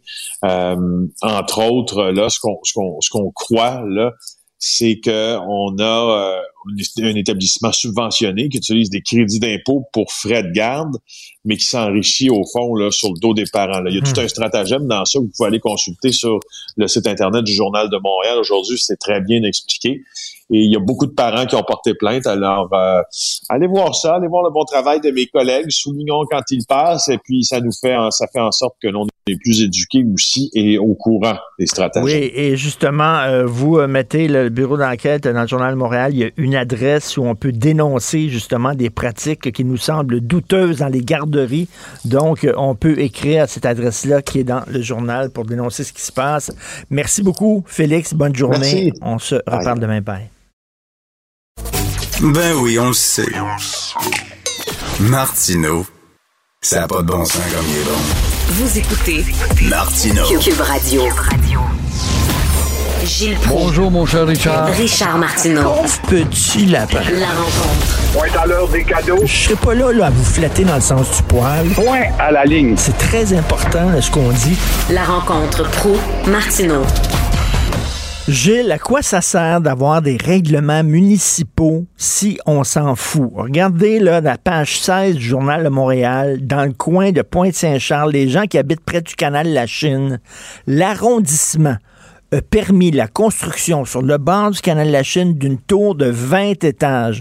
20 étages. Or, le règlement est très clair. C'est 8 étages maximum. That's it. Alors, si le règlement dit 8 étages maximum, comment ça se fait que l'arrondissement a permis la construction d'une tour de 20 étages? L'arrondissement lui-même ne respecte même pas les règlements de la ville. Ça, c'est niaiseux, ça? Oui, c'est niaiseux, c'est facile à expliquer, c'est qu'un règlement n'est pas une loi. Alors on s'en fout des petits règlements d'une ville. Si l'entrepreneur sait ça, lui, puis sait qu'il va vendre un édifice plus élevé, c'est de l'argent et des profits. Et foncièrement, Richard, hypocritement, la ville ne se dit-elle pas, ouais, ouais, c'est vrai qu'on défonce le règlement de six étages, mais les étages en dessus, c'est des nouvelles taxes pour nous autres. et ben ça, ça a commencé sous M. Coder, qui a permis, évidemment, de faire un Manhattan dans ce quartier de Griffintown, à tel point où il y a une forêt d'édifices, c'est plus vivable, c'est plus circulable, et euh, en autant que ça rapporte des taxes nouvelles. Alors, un règlement n'est pas une loi, ça ne nous énerve pas. Gilles, Gilles, c'est laid. C'est laid en tabarnouche, Griffintown. C'est une tour face à une tour, à côté d'une tour. Euh, on, peut, on peut sauter d'un balcon à l'autre quasiment, d'un balcon d'une tour au balcon de la, tour d'en face. Puis, ben, premièrement, une autre, encore une fois, une autre façon d'angliciser, des personnaliser le Québec. Oh oui, mais c'est le quartier des Irlandais. Oui, oui, c'était le quartier des Irlandais. Ils ont creusé le canal la Chine, on sait tout ça. Mais euh, c'est drôle, les premiers promoteurs affichaient et appelaient ça le quartier Griffin, ce qui aurait été tellement plus logique si on avait un office impotent de la langue française et un petit gouvernement faussement nationaliste. Vite, vite, on est revenu au Griffintown, I live in Griffintown. Le quartier Griffin, c'était tellement mieux. Bon, on a laissé Montréal, c'est une ville laide, laide, laide, laide, laide. C'est une ville où il fait bon vivre, les gens sont le fun, mais Dieu que c'est une ville laide. Il n'y a pas d'urbanisme, il n'y a pas de plan d'urbanisme. On a laissé la ville aux promoteurs. Construisez ce que vous voulez. C'est ça. ça a commencé avec le Centre Bell, Ronald Coré qui avait choisi ce terrain et qui a construit son amphithéâtre du Canadien, le temple qui n'est plus un temple, et il a allumé la mèche qui a commencé le développement d'un véritable Manhattan dans cette partie de la ville. Les édifices ont poussé comme des champignons. Et Ben c'est oui. pour ça que tu as des petits affairistes, des gens d'affaires, l'argent avant tout, aimeraient implanter un stade euh, de baseball là, encore pour voir toutes les retombées avec les condos tout autour, alors qu'on a un pour le baseball qui s'appelle le stade de l'Est, stade de Montréal, mais on n'en veut pas. Il y, a, il y a le palais des congrès qui est tout pogné, puis le chum qui est pogné aussi, là, dans un petit coin, là, ça étouffe, là. Ça ne respire pas, cette ville-là, ça n'a aucun sens. Bon, parlons maintenant de choses beaucoup plus graves que ça, bien sûr. Ce qui se passe en Ukraine, euh, c'est difficile à regarder ces images-là, Gilles. C'est très difficile, douloureux, et puis euh, encore une fois, la propagande et contre-propagande s'envoie la balle pour dire ben non, non, c'est de la propagande de l'autre. Non, non, non, c'est les euh, Ukrainiens qui ont inventé cette histoire, pas nous autres. Finalement, c'est de la maudite menterie. Et ça te démontre l'hypocrisie derrière ce conflit, Richard, qui a commencé bien avant, il y a un mois. Il a commencé il y a deux, trois ans, au moment où les Américains chatouillaient les orteils des Russes, encore une fois, et euh, félicitaient les Ukrainiens. Entrez donc dans le marché européen, devenez un pays euh, membre de l'OTAN, et là, nous, on va vous vendre des équipements. Et la preuve, la preuve, au moment où Trudeau a acheté à un prix de fou, à coût de milliards, des chasseurs américains T-35, qui sont encore sur les planches pour la plupart, sur les dessins, les rafales français dont je vous ai parlé la semaine passée, qui est le meilleur avion de chasse au monde, et qui, en empruntant aux Américains, les mêmes Américains disent This is the best machine. Mais non, on veut un F-35, ça va coûter plus cher parce que les rednecks dans l'armée canadienne ne veulent rien savoir d'un produit made in France. On n'achète que du British ou de l'américain. Ben voilà que le Rafale français patrouille 24 heures sur 24 dans les airs à la frontière russo-polonaise pour empêcher les Russes justement de pouvoir penser à pénétrer sur le territoire de la Pologne. La même Pologne qui a refusé d'acheter des rafales français au moment où elle broyait pour entrer dans le marché européen, où on avait dit, si tu rentres dans le marché européen, faudrait bien que tu achètes des équipements européens, des Suédois, des Allemands ou de nous autres. Les Français, non, non, on a acheté américain. Pourquoi? Parce que le but premier de Washington, c'est de vendre du matériel aussitôt la guerre terminée. C'est une guerre d'affaires également. Aujourd'hui, on va annoncer que le masque est là pour rester encore un petit bout. Là. On avait promis de, le- de lever l'obligation de porter le masque dans les lieux publics euh, euh, à la mi-avril. J'imagine avec le nombre de cas qui, est en hausse, on va nous annoncer que ça, va continuer. Euh, Est-ce que vous êtes content de ça? Ben, je suis pas content. Je vois bien comment finalement que la science n'en vient pas à bout. Euh, on l'a dit, au moment où on n'a pas envie de nous masquer le visage, après les vieux, hein, ça c'était en 2019-2020, puis là ça tombait, ça allait à l'hôpital pour mourir, c'était les vieux. Après les gens euh, d'âgés, ben ça a été les gens d'âge moyen. Et euh, c'est au tour maintenant des tout petits petits d'être atteints de la COVID-19. Alors ce fléau n'a pas fini de jouer avec nos nerfs parce que justement le microbe est plus intelligent que les scientifiques du monde. Et après les tout petits, ce sera à nouveau les vieux. Et la preuve, moi-même, j'ai eu mon quatrième vaccin, mon cher Richard. Ah oui. Ça peut te donner une idée. Alors, on commence encore, les vieux, à nous pousser à nous envoyer des, euh, des téléx et des messages sur l'Internet. N'oubliez pas, vous avez tel âge, vous devez avoir votre quatrième vaccin. À tel point, moi, j'en ai cinq dans le corps. Je travaille de revirer en seringue si ça continue de même. Alors, la seule conclusion, euh, la seule conclusion, c'est qu'on en meurt moins qu'en 2019-2020. Mais quand tu vois Shanghai ce matin, les Chinois, ils ont un régime dictatorial quand même discipliné. 100% de la ville est circonscrite. Ça te démontre que le microbe est encore plus fort que la science. Et, mais il est moins épeurant quand même. Moi, j'ai plein, plein, plein d'amis qui l'ont, euh, des gens de ma famille qui l'ont, etc. Puis euh, c'est trois, trois, quatre jours. C'est comme une grosse grippe. Après ça, c'est fini. Là.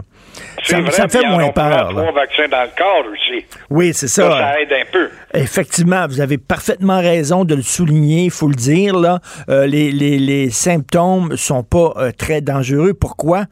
parce que les gens sont vaccinés. Donc, il faut dire aux gens, les gens qui sont pas allés chercher, vous êtes rendu à votre quatrième dose, mais il y a des gens qui sont pas allés chercher leur troisième dose, Gilles. Euh, à un Voilà. moment donné, il faut qu'il y ait. D'ailleurs, on va fermer là, le centre de vaccination euh, du stade olympique là, euh, Oui. cette semaine. On va le fermer. Mais euh. On a fermé le, le, le, le, le- voyons, le, le centre des congrès aussi. Ben oui, donc parce que euh, y a de moins en moins de gens qui se font vacciner. Les gens disent ben, c'est fini, c'est derrière nous. Euh, oui, mais comme on le dit, là, oui, c'est comme une grosse grippe parce que les gens ont leurs trois leurs trois doses. Il y a quand même encore des gens qui se font malheureusement hospitaliser. Donc euh, il faut pas il faut pas oublier ça. Merci beaucoup, bonne journée, Gilles. Bonne journée à toi. Bonne journée. Au revoir. Au À demain. Martino. Ne ratez plus rien. Cette émission est aussi disponible en podcast dans la bibliothèque balado de l'application ou du site cul.radio. La chronique argent. Une vision des finances pas comme les autres. Hey, Il y a les méchantes cabanes quand même à Montréal. hein. Je regardais ça ce week-end, là, la job que vous avez fait là, au bureau d'enquête, des maisons hallucinantes. Et tu te demandes tout le temps, mais c'est qui qui vit là-dedans? En fait, c'est un très bon travail de Jean-Michel Genois-Gagnon, Martin Jolicoeur et Philippe Langlois. là. Donc, ils ont vraiment analysé le registre euh, des transactions foncières. Tu sais que ça, c'est un registre public. Tu, peux, aller voir dans ces... Puis euh, c'est des données qui... euh, Et l'intérêt public, c'est de montrer que même pendant la, pandémie, écoute, pendant les deux dernières années, il y a eu 110 ventes en deux ans de domaines qui valaient 4 millions et plus pour un total de 660 millions en pleine pandémie. Donc, euh, il y a des gens qui ont, qui, qui ont de l'argent au Québec. Tu sais, quand on- je te disais la dernière fois, là, tu sais, euh, le slogan de la Banque Scotia, là, on est plus riche qu'on le pense. mais euh, mais euh, écoute, puis l'année 2022 est déjà partie en, en, en fou. là. Déjà, là, il y a déjà 18 transactions euh, en, en 2022. Euh, donc, euh, des maisons de 4 millions et plus, il y en, il y en a beaucoup. Évidemment, euh, bon, tu ne seras pas surpris de savoir que les, les transactions de ce type-là euh, se passent euh, régionalement dans quelques endroits. Ben oui. Évidemment, Westmount, le centre-ville de Montréal, puis la campagne. Donc, Westmount rem- remporte la panne. là. Sur ces deux ans-là, il y a eu 29 transactions. Euh, dans le cas de Montréal, il y en a eu 23, donc 20, toutes les transactions de 4 millions et plus. Euh, puis, ce qui est intéressant, évidemment, euh, euh, du côté de, l'Estrie et du Mont-Tremblant, c'est deux autres euh, euh, destinations de prestige. Là. Autant, évidemment, la petite ville d'Austin, je ne sais pas si tu as déjà vu ça, mais c'est entre Eastman et, Magog. C'est une espèce de couloir qui part du- d'un lac qui s'en va jusqu'au lac Mampré-Magog. Écoute, c'est drôle un, parce que euh, j'ai croisé, j'ai- croisé euh, euh, une, une chanteuse connue euh, ce week-end, euh, puis qui me disait elle s'en allait à son chalet, puis j'ai dit c'est où ton chalet? Elle dit à Austin. Je connaissais pas ça, pas en tout Austin. Donc euh, oui, c'est un endroit qui est assez euh, prestigieux là. Oui, puis euh, celui qui, euh, qui est très connu pour avoir une, acheter une propriété de 12 millions là-bas, c'est Vincent Cara, le, PDG du groupe MAC, qui est un géant de, de l'immobilier. Puis il aussi Glenn Chamadi, je ne sais pas si tu le connais, mais c'est celui qui était euh, euh, le PD, qui est le PDG du géant québécois de vêtements Gildan. Donc, euh, on a fait quand même un beau travail de. Puis tu as vu, évidemment, bon, on a essayé de diviser ça par. euh, on s'est dit, mais c'est qui sont ces riches Québécois qui achètent? Donc, évidemment, là-dedans, tu as des médecins, tu as des dirigeants d'entreprise comme euh, Éric Martel, tu as évidemment euh, Vincent Cara, qui est président de. Tu as, d'autres, des, des, des, célébrités comme euh, Fabienne Larouche. Euh, évidemment, tu as des banquiers, des financiers. On a Deep Kosla, qui est, euh, qui est le chef d'exploitation de Bank of America de Merrill Lynch. Euh, tu as des PDG de gens d'affaires dans le secteur des technos. Écoute. Euh, Mais tu as, des diplomates aussi. Hein? Moi, j'aime beaucoup ça, me promener dans le coin du Summit Circle. OK, je stationne mon auto, puis je marche dans le coin du Summit Circle, puis il y a des maisons hallucinantes. Mais tu regardes, des fois, c'est le consul de tel pays. Je me sais, le consul de la Corée du Sud, une magnifique maison dans le coin de Summit Circle. Donc, euh, c'est acheté finalement par ces pays-là pour loger euh, leurs ambassadeurs ou leurs consulats. Hmm. Mais ce qui est intéressant, c'est la maison la plus chère actuellement, de 35 millions. Euh, c'est Place Ramsey à Montréal. Écoute, c'est une construction de 1965. Écoute, 35 pièces, 8 chambres, 9 salles de bain, 6 salles d'eau, 4 garages. Ah, t'imagines tous les réfugiés ukrainiens qui pourraient recevoir dans cette maison-là? Euh, j'imagine, qu'ils sont deux tout seuls. Leurs enfants sont déjà vieux, ils ont quitté la maison, ils sont monsieur puis madame dans cette maison-là. Richard, ce qui est intéressant, c'est qu'il y a une courtière à qui on a parlé. Tu sais, des fois, il y a une espèce de légende urbaine qui dit que finalement, Montréal, là, c'est euh, par rapport à Vancouver, par rapport à Toronto, euh, et même par rapport à Paris, qu'on n'a pas des, maisons avec des valeurs pour. Euh, mais il y a une courtière qui s'appelle Marie-Yvonne Pinte, qui, elle, fait beaucoup de transactions. Puis elle dit maintenant, là, Toronto et Montréal rivalisent. Ah ce qui est quand même intéressant. Ça veut dire que Montréal, il y a, il y a peut-être euh, des gens qui voient l'avenir de Montréal comme euh, plus grande que, que, que qu'on le pense, là, parce qu'il y a eu mm. quand même des gros investissements à Montréal en infrastructure. Euh, écoute, une ville bilingue, tu sais, on est dans, francophone, mais qui des gens parlent les deux langues. donc, ça attire quand même beaucoup de, de, de mm. gens qui, qui, ont de l'argent. Donc, c'est quand même une bonne nouvelle, mais, mais ce, qui, ce, qui, ce qui me fascine, Richard, c'est qu'on on parle de ça en même temps, on se retrouve dans une situation de dichotomie, tu comprends-tu, avec une situation où ce que le prix de l'immobilier est tellement élevé à ben, Montréal que même les jeunes sont même pas ben, capables de se payer une ben, maison. En fin de semaine, il y a eu une grosse manif du Frappru euh, ben dans, le centre-ville de Montréal. Euh, euh J'étais poigné d'ailleurs à attendre parce qu'il y avait un manif, mais euh, écoute, c'est des gens qui demandent des logements sociaux, qui demandent des logements abordables. Et effectivement, il y a une dichotomie entre les gens très, très riches et les gens beaucoup plus pauvres. Tu dis que des gens veulent vivre à Montréal, les gens veulent aussi visiter Montréal parce qu'on risque d'avoir une très bonne année pour le tourisme ici. Ah oui, écoute, euh, bon, évidemment, tout ça est sorti d'une conférence avec euh, Transat euh, cette semaine. donc, Monsieur Raymond Bachand, qui, euh, qui s'occupe beaucoup de, de, tout ce qui est l'industrie touristique. Là. Ils s'attendent à une augmentation évidemment importante des clients américains et touristes internationaux cette année. Euh, et euh, ils donnent l'exemple de beaucoup de Français qui, qui vont revenir visiter leur famille, ce qu'ils ne pouvaient pas faire durant la, la, la, COVID. Écoute, mais il en demeure pas moins que pour les Québécois, ça risque encore être le Québec, Québec, Québec, et avant de voyager à l'étranger parce que quand même la crise de l'Ukraine, le taux de change qui est quand même, euh, mettons avec l'euro ou même avec le dollar américain qui reste élevé, il y a encore beaucoup d'inconnus par rapport à nouveau variant de la, de la COVID. Donc, euh, il y a encore un, peu de bémol euh, dans, tout ça. mais je te reviendrai sur Transat aussi parce que c'est important ce que Raymond Bachand est revenu sur la transaction de, de avec Air Canada. Et là, écoute, euh, il est quand même le président du conseil d'administration de Transat. Il faisait partie de toute la négociation avec le deal. Et là, il dit clairement, il l'avoue candidement, euh, OK, euh, c'était pas d'une gaieté de cœur qu'il aurait vu passer Transat à Air Canada. Écoute, moi, récemment, mmh. je, je, suis allé euh, durant la relâche dans, dans, le sud avec Transat et quel service en français. Ça, là, c'est mmh, tellement mmh, agréable de se faire servir en français avec des ben gens qui, qui, qui, qui, qui c'est une bonne compagnie nationale euh, d'aviation Québec. Et donc, moi, je suis assez content. Moi, je suis assez content de voir que ça n'a pas fonctionné en, Transat Air Canada. J'aurais pas aimé euh, voir Air Transat avalé par Air Canada, même s'ils promettaient de garder là, le, le, nom Air Transat et tout ça. Richard, imagine-toi s'il y avait eu cette, euh, cette acquisition-là.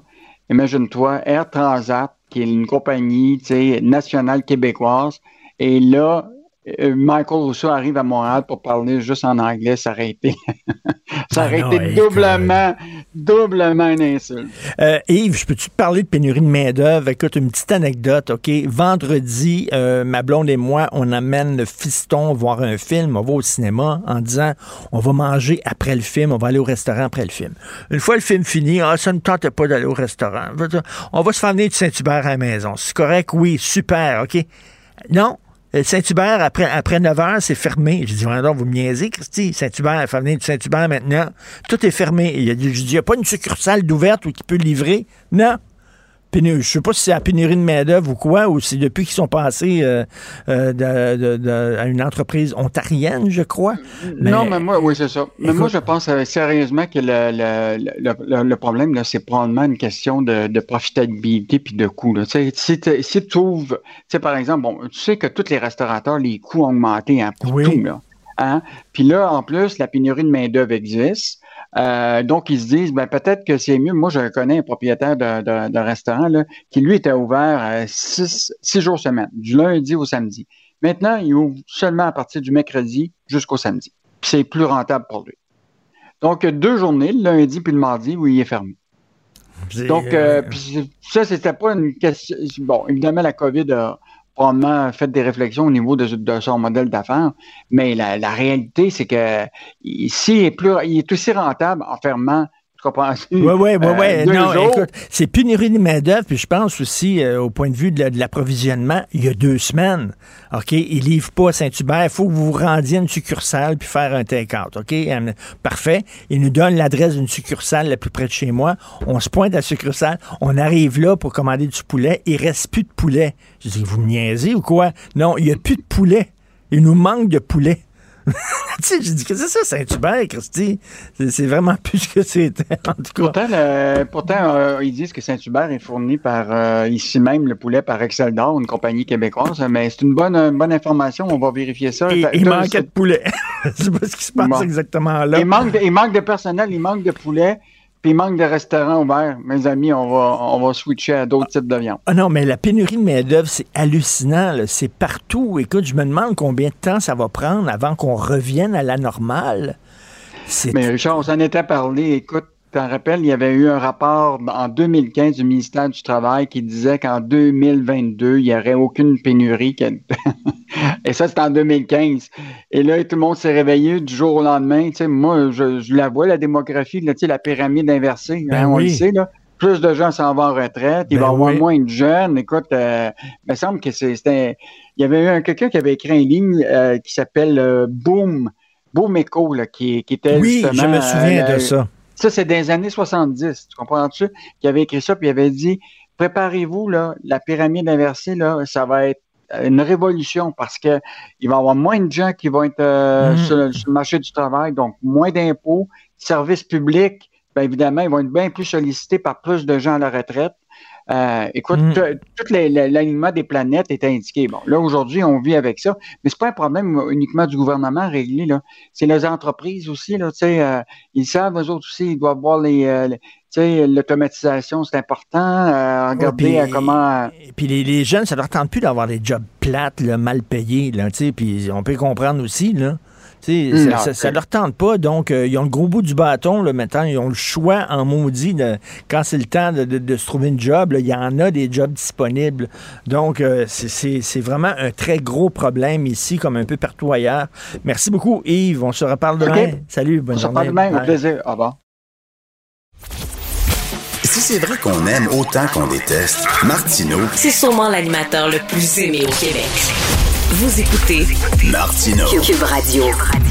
Ce week-end, le docteur Yves Lamontagne, euh, vous le connaissez, l'ancien président du Collège des médecins, euh, publié une lettre ouverte dans la section Faites la différence du journal, euh, posant des questions sur le fameux plan. Là, Euh, on refait le système de santé de fond en comble, de, de bas en haut.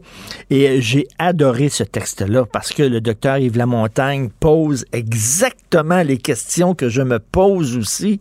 Euh, il est avec nous. Bonjour, docteur Lamontagne. Oui, bonjour, M. Martineau. Euh, vous savez ce que je pense, c'est De Gaulle qui disait ça de la France. Il dit en France, on est capable de faire des révolutions, mais on n'est pas capable de faire des réformes. J'imagine que cette phrase-là vous fait sourire. Hein? Ben oui, dans mon article, d'ailleurs, je t'appelais de proverbe, moi aussi, vous savez. J'avais marqué, il faut pas courir deux lièvres à la fois. Et qui trop embrasse mal étreint. Exactement. Ce que vous dites, c'est que c'est bien beau dire la refonte du système de santé, mais là, à un moment donné, c'est énorme là, comme chantier. Ah oui, oui, oui. Mais je, je, dois quand même dire bravo à M. Dubé pour son courage puis sa vision. Maintenant, il va falloir voir si ça va exécuter parce qu'effectivement, c'est un rapport de 80 pages, puis je dois vous dire, c'est gigantesque. Le malheur, c'est qu'il n'est pas le premier à arriver avec des bonnes idées pour changer le système de santé. Je pensais à ça hier, puis je me suis dit, j'ai passé euh, sept ministres de la Santé, moi, pendant ma carrière. Puis à chacune des élections, ce qui, ce qui est ma première question, finalement, ils arrivaient toujours avec des beaux plans. Hein. On va régler l'urgence, il n'y aurait plus personne qui va attendre à l'urgence. Il va, chacun va avoir son médecin de famille, puis tout ça. Puis une fois les élections passées, il n'y a rien qui se passait. Hmm. Fait que, ça fait 30 ans que plus ça change, plus c'est pareil. Puis là, je sais pas si c'est à cause de l'âge, mais je suis un peu moins optimiste que j'étais avant. Chat échaudé croit le, craint l'eau froide, hein, c'est ça. C'est ça. Puis des fois, vous savez, on est mieux de commencer avec des petites affaires puis de les réussir que de partir avec une grosse patente, Mm. puis qu'évidemment, on tire à gauche, à droite, puis ça avance pas beaucoup. Mais c'est ça, là, vous posez les questions, là, vous posez les questions, puis c'est d'excellentes questions. Par exemple, quand est-ce qu'on va avoir un dossier médical informatisé? Vous écrivez, ça fait 20 ans qu'on en parle, on n'est pas capable là, de, d'arriver à ça. Pourtant, il y a des pays qui sont capables d'informatiser leurs Ben dossiers oui, médicaux. Suède, 100 des dossiers sont électroniques. Ça ne doit pas être si compliqué. Vous savez, le malheur qu'on a eu au Québec, parce que moi j'étais là dans ce temps-là, c'est que le gouvernement euh, de Mme Marois, à l'époque, voulait faire un dossier médical informatisé, mais québécois. Et puis là, je veux dire, ils ont, ils ont mis ça dans les mains de la SOGEC. Alors que moi, j'avais dit à Mme Marois, Mme Marois, à McGill, ils ont acheté un programme américain, puis ils l'ont adapté là. Pourquoi vous achetez pas le programme américain? On va le traduire en français. Ah non, il fallait que ça soit québécois. Fait que là, il Ben, fallait le faire, il fallait le faire au complet, plutôt que prendre un système qui, qui- qui est existant, puis qui est performant. On en fait un à partir de rien. Ça, c'est du, ça, du nationalisme mal placé, ça, quand même, docteur de montagne. Et- Puis à un moment donné, ben écoutez, je pense qu'on était rendu à 52 millions quand ils ont décidé d'arrêter ça parce que ça ne marchait pas. non, là, depuis ce temps-là, le problème qu'ils vont avoir, c'est que chacun, un peu à gauche, à droite, elle s'est dit, ben comme ça avance pas, on va s'en faire un, nous autres. Fait que là, aujourd'hui, vous vous retrouvez avec un paquet de programmes euh, informatisés dans certains hôpitaux. Mais quand vous arrivez avec le programme national, ça ne fit pas. Ben, et écoutez, le, le directeur, le président de l'Association des pharmacies euh, en milieu hospitalier euh, était à Cube Radio euh, la semaine dernière, puis il disait que les, les ordinateurs en différents hôpitaux, ils se parlent pas ensemble. Ils peuvent Ben pas se connecter ensemble parce qu'ils n'ont pas le même logiciel, ils n'ont pas le même En plein système. Fait qu'imaginez comment est-ce qu'ils vont arranger ça, là? Puis on est en retard en plus. Alors ça, c'est un, c'est un exemple où c'était difficile, puis depuis les années, ça n'a pas bougé. Fait que on a encore le même problème avec le dossier informatisé. Et autre question que vous posez, quand est-ce que vous allez pouvoir diminuer la bureaucratie? On l'a vu, Ah, il y a, il y a six nouveaux sous-ministres qui ont été euh, nommés au cours des quatre dernières années. Ils sont rendus à 16 sous-ministres dans le système de santé. C'est effrayant, c'est effrayant. C'est sûr que moi, j'ai toujours eu un bug face à la bureaucratie. Puis quand je compare la population du Québec euh, avec euh, la population de la Suède, on a 8 millions, un peu plus de 8 millions ici. Ils ont 9,4 millions en Suède. Puis nous autres, on a à peu près 30 000 employés au total. Puis eux autres, il y en a trois fois moins. C'est où les Suédois ont rien compris, ou nous autres, on n'a rien compris. Alors, ça, ça, c'est un peu le, le- le problème. C'est, moi, j'appelle ça le dinosaure. C'est gros, gros, gros. Puis, à cause de tout ça, si vous voulez, quand vous regardez ça, à cause du manque d'initiative puis de leadership, ben, ça déteint sur la vie économique. Hein? Il y a une diminution de la productivité dans le milieu de la santé. Il y a un cloisonnement des tâches. Le, le personnel supplémentaire, Dieu sait qu'on connaît ça, hein? L'incapacité de licencier un employé qui est improductif. Puis la- les promotions selon l'ancienneté sans tenir compte des habiletés de- du travailleur. C'est une méchante tâche de bras à faire par le gouvernement, ça. Là, Avant, avant, on disait ça avant, mais là, on n'a plus le droit de dire ça, mais trop de chefs, pas assez d'Indiens. Là, on peut pas dire ça. C'est épouvantable, mais c'est vrai. trop, trop de chefs, pas assez de cow-boys, on va dire, mettons, là. On se va pas poursuivre. C'est ça qui est un, c'est un peu vrai. Puis comment est-ce qu'on diminue ça? Je me souviens, il me semble qu'à l'époque, là, de, quand M. Charest était premier ministre, il avait dit on va diminuer de 50 000 les fonctionnaires qu'on n'a jamais entendu parler. Ben, même la CAQ avait dit ça aussi. là. La CAQ avait dit. euh, puis euh, finalement, non, ça n'a jamais été. au- Il n'y a jamais eu autant de fonctionnaires. C'est rendu que la tête en haut, la machine est tellement grosse, docteur Lamontagne. La tête, c'est pas ce qui se passe sur le plancher. On l'a vu pendant la pandémie. Euh, euh, les, les, les préposés des CHSLD passaient d'un CHSLD à l'autre, puis en haut, on dit non, non, non, c'est pas vrai que ça se passe de même. Puis le terrain, dit ben oui, ça se passe comme ça. Mais le Oui, message tout se rendait pas en haut. Oui, oui, tout à fait. L'autre élément, je vous dirais finalement, euh, qui a été abordé, euh, puis dont le ministre a parlé, c'est des partenariats privés-publics. Ça, c'est là, il y a comme une, deux attitudes. Hein? Il y a du monde qui croit que quand vous touchez au privé, ben au privé, c'est tous des voleurs. Alors qu'en fait, le privé pourrait aider. Et des partenariats privés-publics qui marchent, il y en a. Entre autres, des, des foyers pour des personnes âgées qui sont ce qu'ils appellent des privés conventionnés. C'est-à-dire que ça appartient à des privés, mais ils sont obligés de suivre les mêmes règles que celui qui est, qui est étatisé. Dans le sens, si vous voulez, des règlements, le syndicat, toute l'affaire. Puis quand vous regardez la COVID, c'est sûr qu'il y a des centres qui ont été très contaminés. Je pense à Iron, entre autres. Mais c'est des privés privés. hein. Voilà, vous l'avez tout à fait. Oui. Alors que des privés conventionnés, on n'a jamais entendu parler pendant ce temps-là.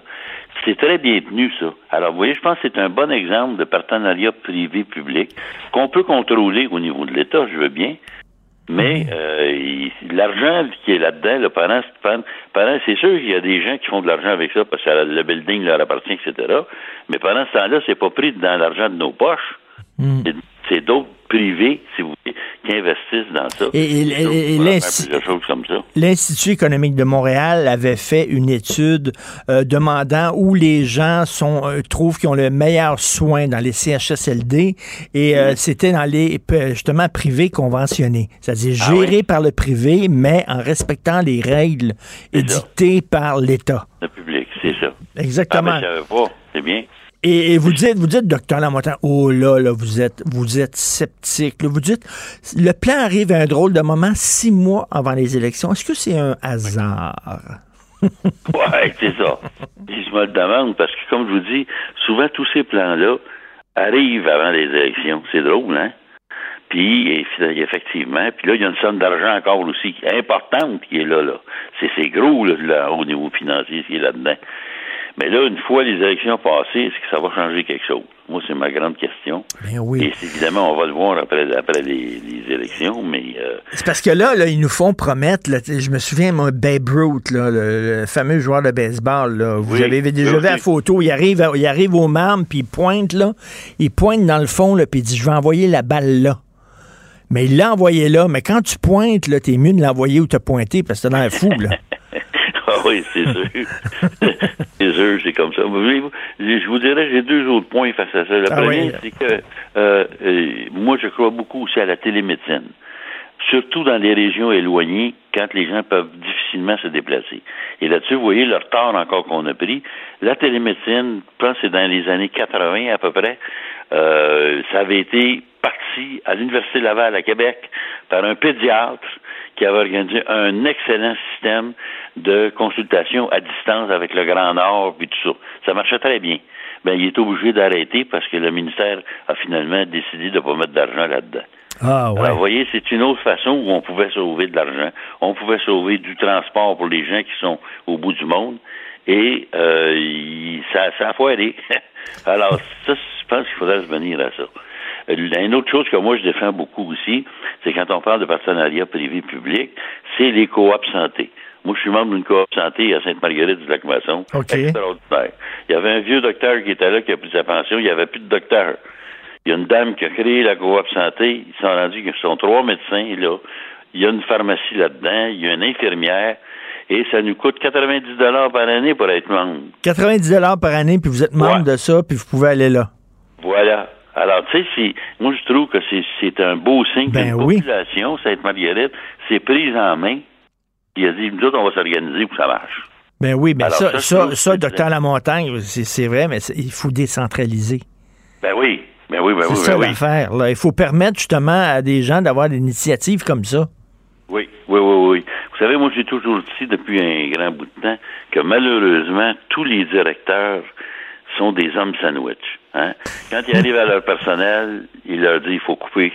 Quand c'est le gouvernement qui arrive, il dit oui, tu peux t'améliorer, mais en coupant. Voyons donc.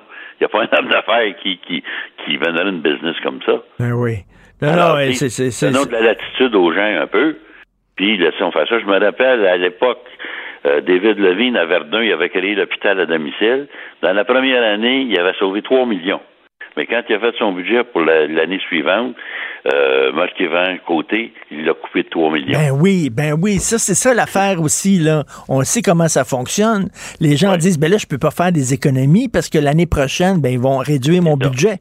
Fait ça. que là dans ce temps-là euh, tu veux tu, tu coupes pas, fait que tu dépenses pour des niaiseries pour avoir le c'est même ça. budget reporté l'an prochain. C'est ça. C'est tellement vrai ce que vous dites que moi, j'ai eu le même problème quand j'étais directeur du centre de recherche. J'aurais fait des surplus à tous les années, mais quand t'arrivais au mois de mars, je disais aux chercheurs, hey, avez-vous besoin des affaires? Là? Parce que de toute façon, on va se faire couper là, si, on- si je monte un surplus. Ben Ah oui. C'est une mauvaise gestion, ça. Tout à fait. Non, c'est un excellent texte. Euh, docteur Yves Lamontagne, euh, allez lire ça. Euh, allez sur le site Internet du Journal de Montréal dans la section Faites la différence si vous ne l'avez pas lu ce week-end.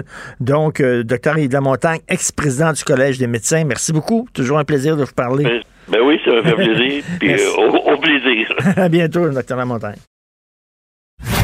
Martino. Même avec un masque, c'est impossible de le filtrer. Vous écoutez Martino. Cube Radio. C'est au-delà du scandale. C'est ce que je crois. Mais là, avec ce qu'on a vu, ce qu'on a vu de nos yeux vus, c'est vrai. Puis en plus, je vais vous dire une chose. Regardez ce qui se passe. On se bat plus, on dira plus rien. Mais je ferai pas ça. Un esprit pas comme les autres. Denise Bombardier. Denise, des civils ligotés les mains dans le dos, abattus comme des chiens, Euh, leurs cadavres qui sont laissés là, dans plein milieu d'une rue. C'est vraiment euh, la, la page couverture de, de Libération aujourd'hui dit Ouais. tout, la barbarie. Euh, Qu'est-ce que ça va prendre pour qu'on intervienne? Je sais pas, là. C'est la question qu'on se pose tout le monde. Que le monstre s'implose ou soit explosé. Parce que, d'une certaine manière, et là je veux pas caricaturer, il y a un homme qui est responsable de cela. Cet homme-là, c'est Poutine, c'est un monstre. Allez au dictionnaire, là, c'est trop long pour vous donner toutes les définitions. De toutes les définitions du monstre, il y correspond. C'est quelqu'un qui n'a, mais aucune morale autre que celle que lui définit. Cette espèce de folie religieuse de grandeur pour la Russie, son pays. Il méprise, mais ça depuis depuis des depuis euh, des décennies, des décennies, il méprise la lâcheté. Il méprise les peuples lâches et il considère que les que les Ukrainiens étaient des lâches, mais ça n'est pas en contradiction avec lui-même parce qu'il croit que le- que l'Ukraine c'est la c'est la Russie, n'est-ce pas? Qu'ils n'ont pas de raison d'avoir un pays et d'avoir une autonomie. C'est quelqu'un qui ne recule devant rien. Il tue aussi des enfants. On le sait, on ne- on n'a pas encore fouillé sous les combles euh, de, de la de, la de, de l'immeuble. C'est la que- quel immeuble? C'est le musée ou c'est le, le centre culturel, le théâtre? Le théâtre de Mariupol. Voilà, c'est ça exactement. Ben, Les gens se sont refu- Ouais, les- réfugiés dans des ce... femmes et des enfants qui étaient qui étaient qui, qui s'étaient réfugiés là. Ça ne le dérange pas. Et quand on lit, euh, euh, il y a eu dans le New York Times un, un article sur un, un profil de, de, de Poutine qui a été inspiré aussi par des profils qui ont été faits par des Européens qui le connaissent et qui sont des spécialistes ou qui le connaissent personnellement.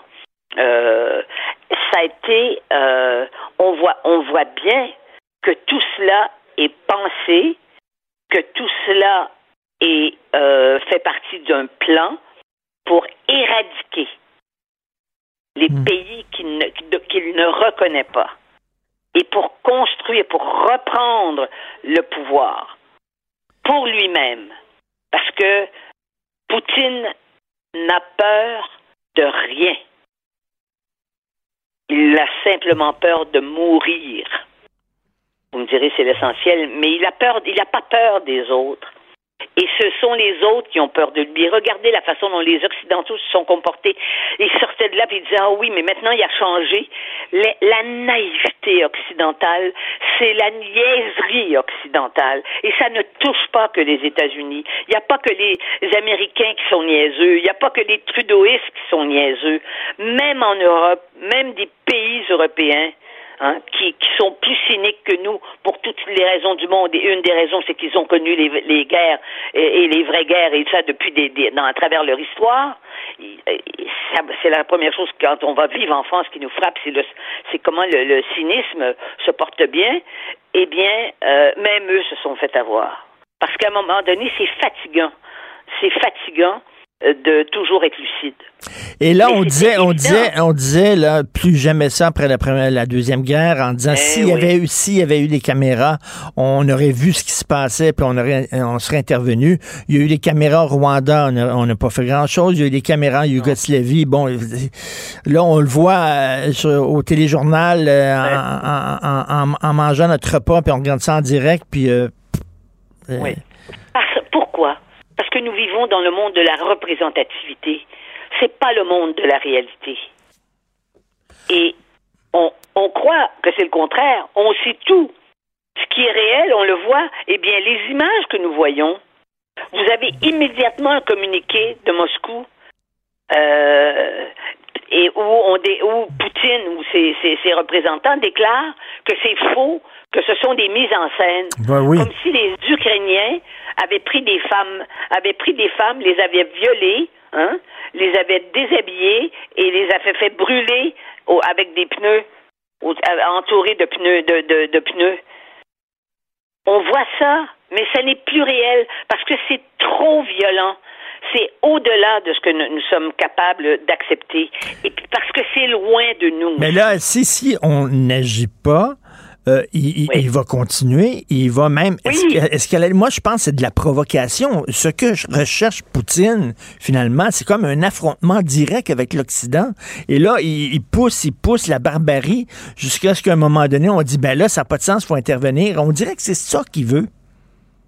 Ben oui, mais enfin, il veut, il veut se faire sauter. Parce que c'est parce que si c'est ça, on, on, va changer d'arme. On va changer de la nature des armes. C'est le nucléaire.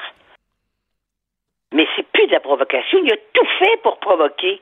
On a tout le monde a compris que, ce qu'on voit, c'est horrible. Personne.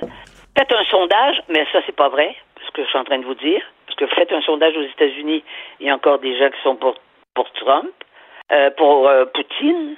Et puis, si vous en faites au, Canada, vous allez en trouver. Et puis, si vous en faites au Québec aussi, vous allez en trouver. En trouver. Et on reçoit parfois à travers nos, à travers les commentaires sur nos sur nos comme sur nos papiers, sur nos chroniques, on reçoit des, des commentaires de gens qui disent ben oui mais ça euh, c'est parce que vous êtes vous vous, vous vous informez pas aux bonnes sources. Vous savez quand un es, un espion par définition c'est un menteur qu'il travaille pour le KGB ou qu'il travaille pour la CIA ou pour le Mossad, ce sont des menteurs. Quand ils arrivent en politique, c'est autre chose, parce que des espions aussi, ça nous permet, euh, ça nous a permis aussi de, de, de, de, de dénoncer des attentats qui n'ont pas eu lieu. Hein? Et c'est comme ça que, mais pas tous, évidemment. Mais quand quelqu'un n'a fait euh, métier que d'être un menteur et qu'il est en politique, la notion même de, de, de, de mensonge mmh, n'existe mmh. plus.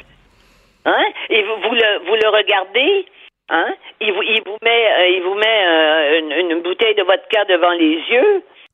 Et il va dire, elle est pas, et vous dites, ben vous me faites boire. Il va dire, ben non, de quoi parlez-vous? Et, et, et, là, bon, on est en train de discuter de peut-être le traîner devant les tribunaux pour crimes de guerre. Bon, premièrement, euh, la Russie. On est en train de chercher des preuves, mais est-ce qu'on n'en a pas suffisamment de preuves de crimes de guerre? Mais de toute façon, euh, Denise, la Russie ne reconnaît pas le, le, le, tribunal international. Euh, pas, pas, non, pas signé pour ça. Donc, puis pensez-vous vraiment qu'on va aller l'arrêter puis on va le, traîner devant les tribunaux? Non. Hein. Ce, ce tribunal-là va se tenir en son absence. Qu'est-ce que ça donne concrètement? Ça donne quoi? Mais ça, ça nous amène au bout, au bout de ce, comment vous dire, de ce qu'il y a de pire dans la nature humaine. C'est parce que la démocratie est un système, comme l'a dit Churchill et bien d'autres, c'est le plus c'est un mauvais système, mais c'est le moins pire des mauvais systèmes. Ça nous a permis d'établir des tampons des ce qu'on appelle des des zones des buffer zones tu sais, des zones tu sais vous savez quand les quand les gens viennent euh, des, des ils reviennent de l'espace ils passent à travers un sas de décompression. Nous on décompresse par rapport au désir euh, mortel qui habitent les êtres humains. S'il n'y avait pas le désir mortel, dans nos journaux, tous les jours, il n'y aurait pas des histoires de gens qui en ont décapité d'autres, même au Québec, là, on le voit, hein, qui leur tirent dans le dos, et enfin, tous les crimes. Bon. On ne veut pas voir ça. Parce que c'est trop, c'est trop, c'est trop angoissant de voir ça, puis de vivre ça, puis d'assumer ça au quotidien. Alors on se fait des films pour avoir peur.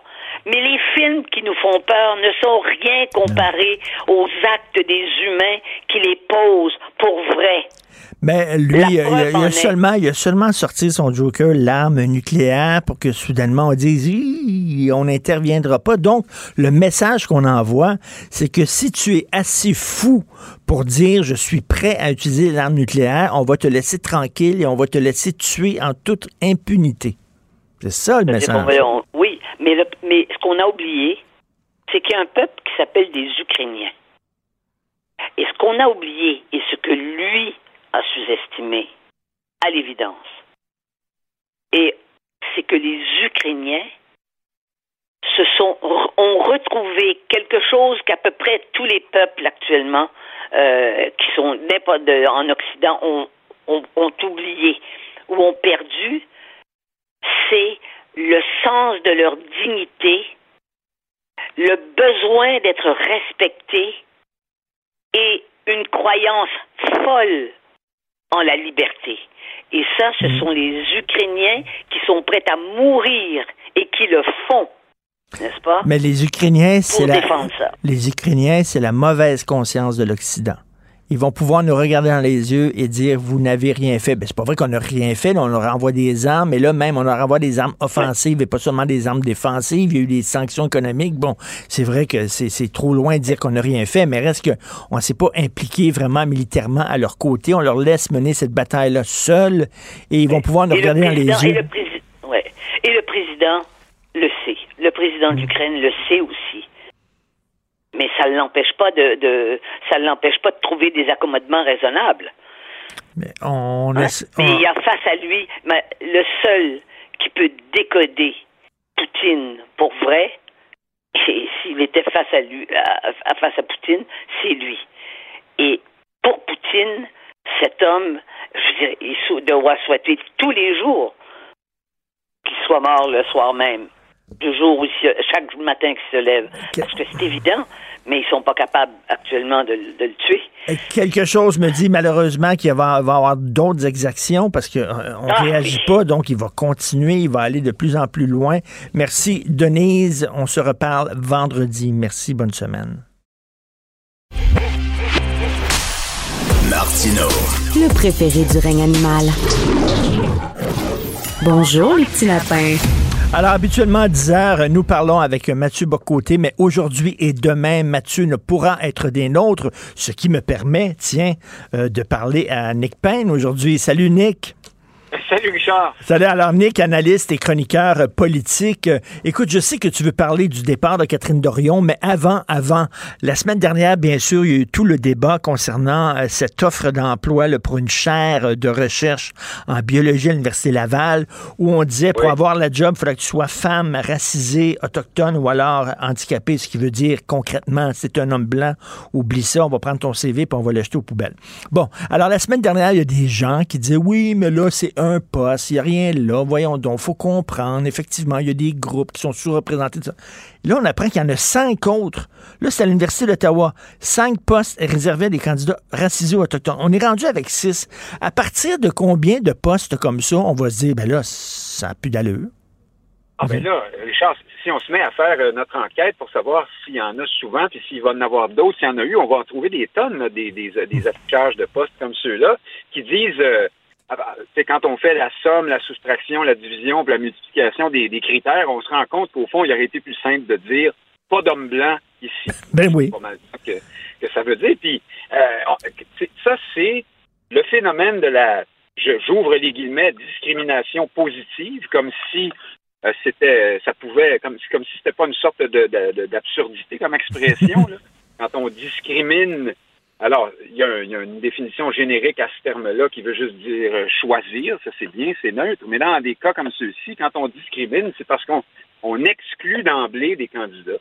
Alors euh, ça, on on n'a pas fini de d'en voir. Puis je sais pas si tu as vu, euh, on n'a pas fini d'en voir parce que euh, les, euh, le- le- les universités, les chaires de recherche adhèrent maintenant à la charte de, euh, voyons, machin, diversité, inclusion, là, Ben oui. premier EDI, là.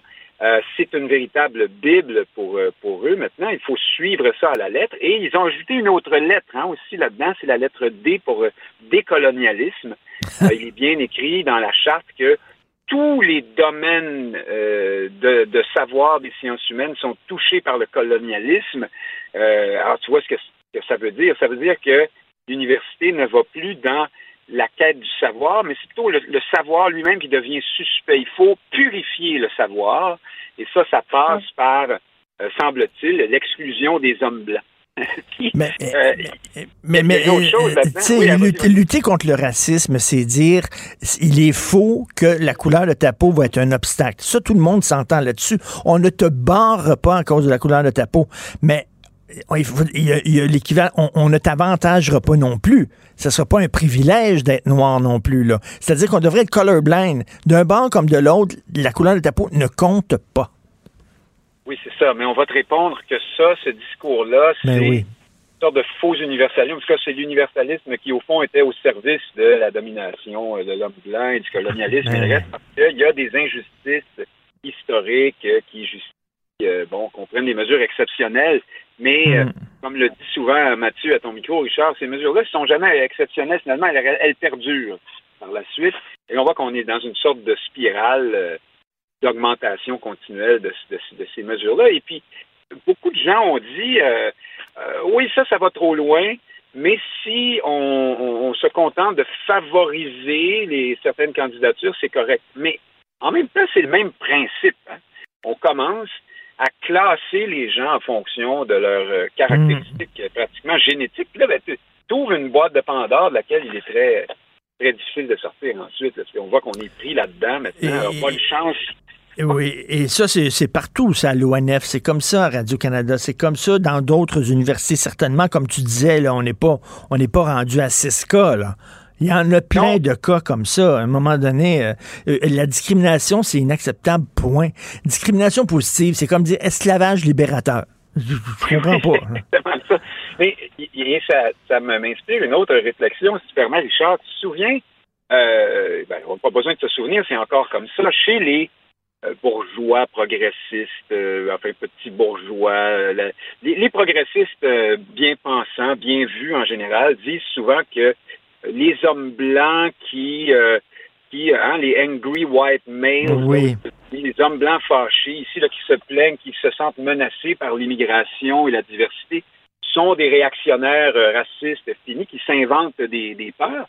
Mais en même temps, les mêmes gens nous disent aujourd'hui que c'est tout à fait correct d'exclure les hommes blancs le plus possible Ben oui. de toutes sortes de, de conditions d'embauche. Alors là, il faudrait savoir, est-ce que c'est une fabulation que la, la diversité et l'immigration menacent, euh, prennent, on, ils volent nos jobs, hein, cette fameuse expression, mais on dirait que c'est en train de devenir vrai d'une certaine Ben oui. façon. Et euh. le, le- le- Alors, jeune, le jeune gars, là, qui, qui, je sais pas, là, qui, qui, a- qui a 25 ans, 27 ans, il aimerait ça lui avoir une, une chaire de recherche parce que, bon, c'est une bolle, puis il a étudié longtemps et tout ça.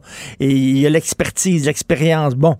Et, et- lui, est-ce qu'il est responsable de ce que ses ancêtres blancs ont fait dans l'histoire? Pourquoi on- lui, on le ferait payer pour 2000 ans de, de colonialisme?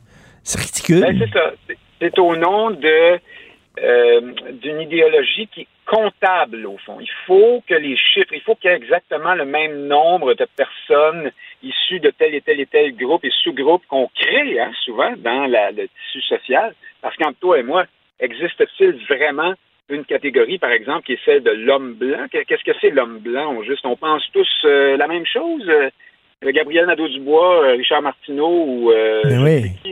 Sais qui, euh, bon. Un Italien, un Italien, un Polonais, un Russe, un Ukrainien, ils sont blancs, ce que je sache? Est-ce que ces gens-là euh, ont la même culture, la même euh, pensée?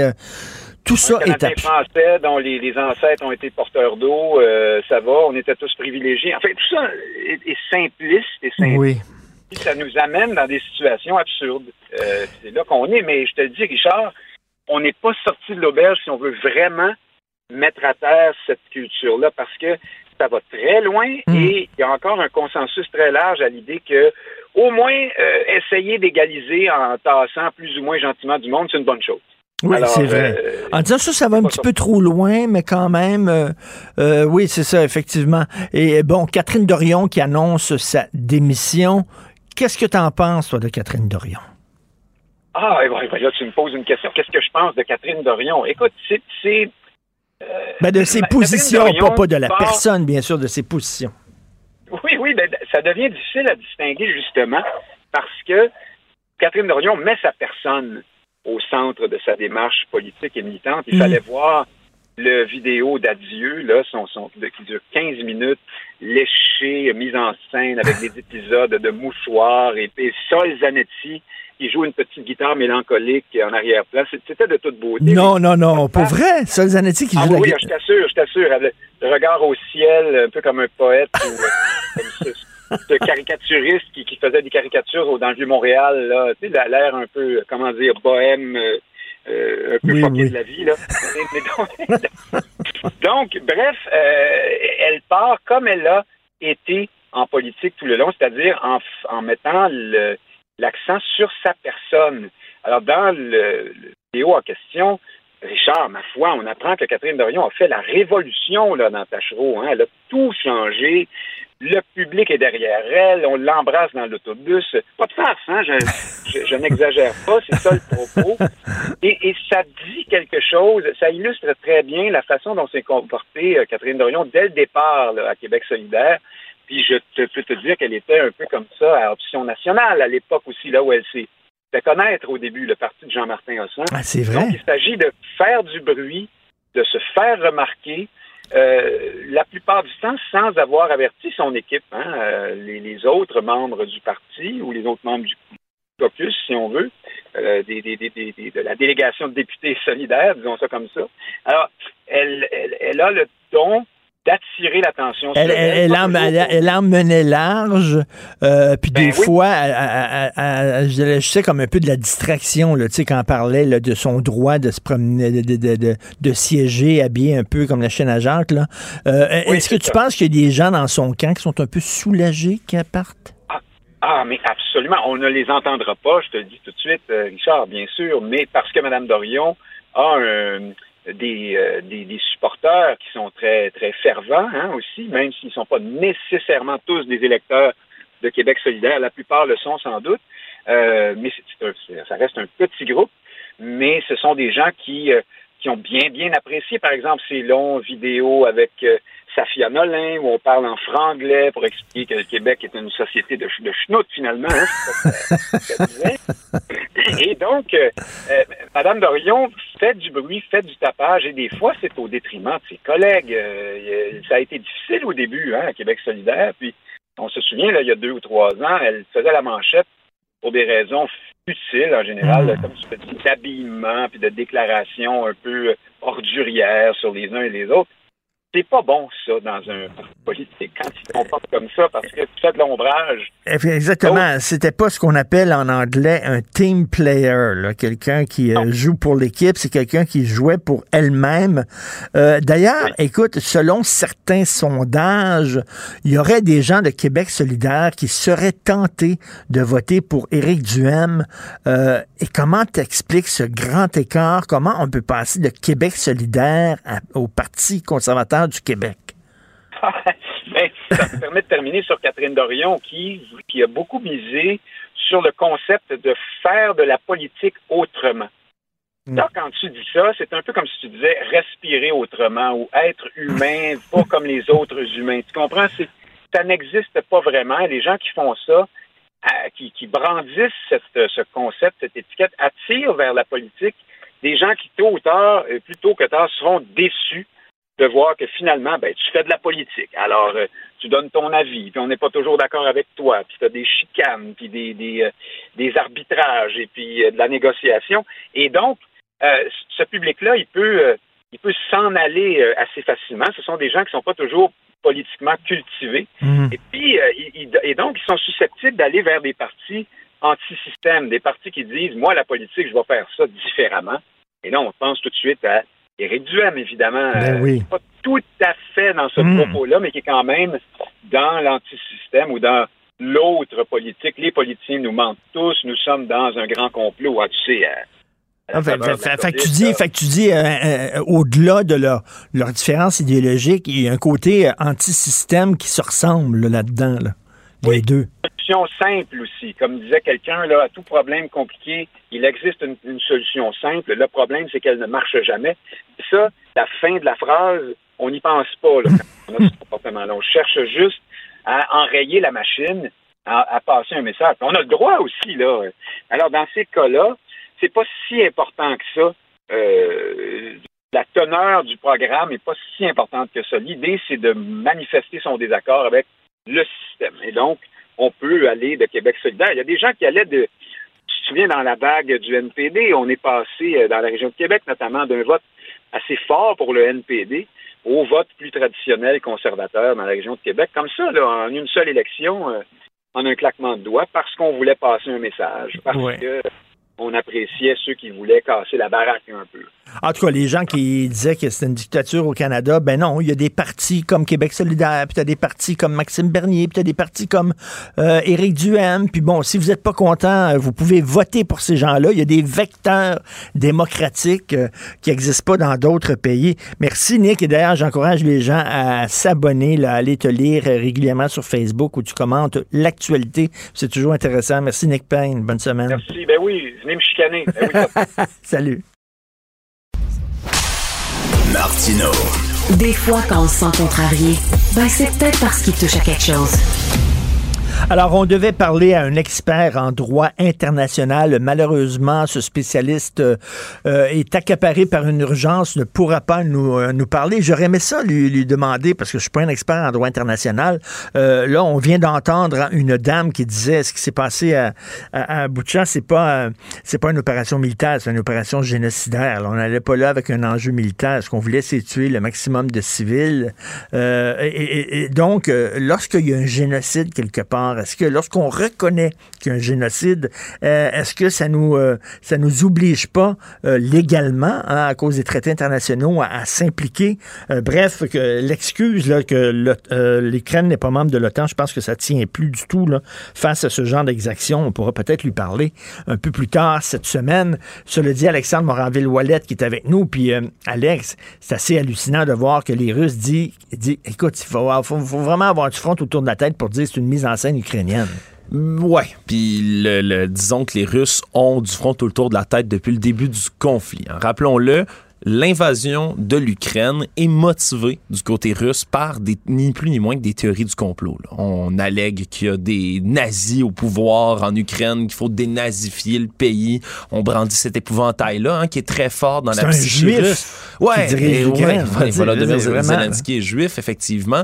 Mais t'sais, dès le début, ça ça n'a ni queue ni tête. On utilise l'emblème, le, le, le sacro-symbole, si on veut, du nazi pour euh, agiter l'épouvantail dans, dans l'esprit des Russes hein, qui ont combattu les nazis, qui les ont refoulés à Stalingrad jusqu'à Berlin. C'est un peu comme l'ennemi numéro un dans la psyché collective.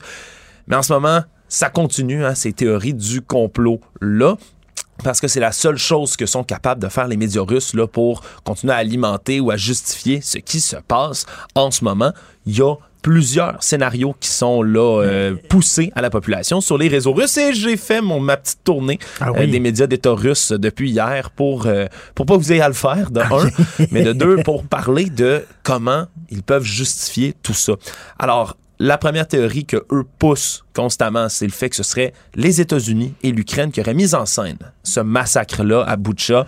Euh, mis en scène ce massacre-là, évidemment, pour continuer à attirer la sympathie du monde. Mais que- la mise en scène, c'est-à-dire, ils auraient tué eux-mêmes des civils? ben, soit auraient tué des civils euh, par eux-mêmes. Ou auraient pris Euh, des gens qui étaient déjà morts. Ce puis qu'ils eux auraient fait- disent, ce qu'ils eux disent, c'est qu'ils auraient tué des collaborateurs, c'est-à-dire des, des Ukrainiens qui auraient voulu acclamer les Russes à bras ouverts et que l'armée ukrainienne aurait tué leurs propres civils à ce moment-là pour les mettre en scène et pour ensuite accuser les Russes. là. Je rappelle tout ce que je veux dire, c'est faux, c'est complètement Ouais. faux, mais c'est ce qui est affiché à la télé d'État russe. Ils ont même, il y a même un animateur de télévision qui a commencé à expliquer que, selon lui, le- la ville Butcha a été choisie délibérément par l'armée ukrainienne parce que la consonance de, de Butcha, c'est comme butcher en anglais, hein, boucher, un Ben, vrai, massacre. voyons. Parce que Joe Biden a dit de un Vladimir. Poutine que c'est un boucher, un butcher.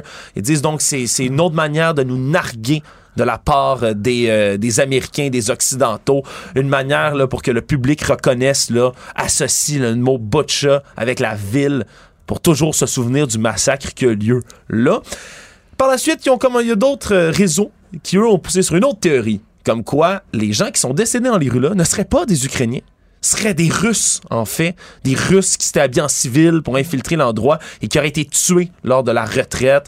Euh, affirment que l'armée ukrainienne bombarde leurs troupes qui se replient euh, de Butcha en ce moment dans un repli qui devait être pacifique et ordonné. Disons que les mensonges là fusent de toutes parts sur ces réseaux là. Et il faut, faut euh, aussi euh, souligner que la Russie a dit ce week-end que l'Ukraine avait euh, effectué une opération militaire sur son territoire. Là. Mhm. C'est ça, là, ce qui que l'Ukraine euh, re- refuse de reconnaître. Là, c'est une, disons ça, c'est une, drôle d'histoire. L'attaque, tu parles de l'attaque d'un dépôt de, de- Ouais, de- c'est de ça. gasoline là, par des, des hélicoptères. Disons que ça, c'est plus nébuleux. Là, Oui, savoir c'est nébuleux. Est-ce que l'Ukraine le fait ou pas?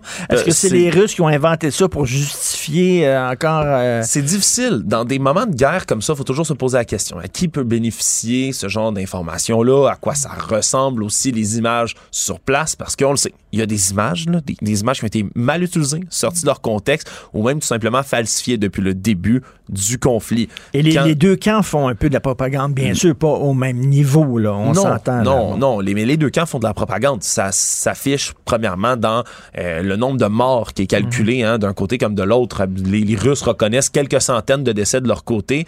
Euh, du côté de l'Ukraine, on dit qu'ils sont en haut de 17 000 décès.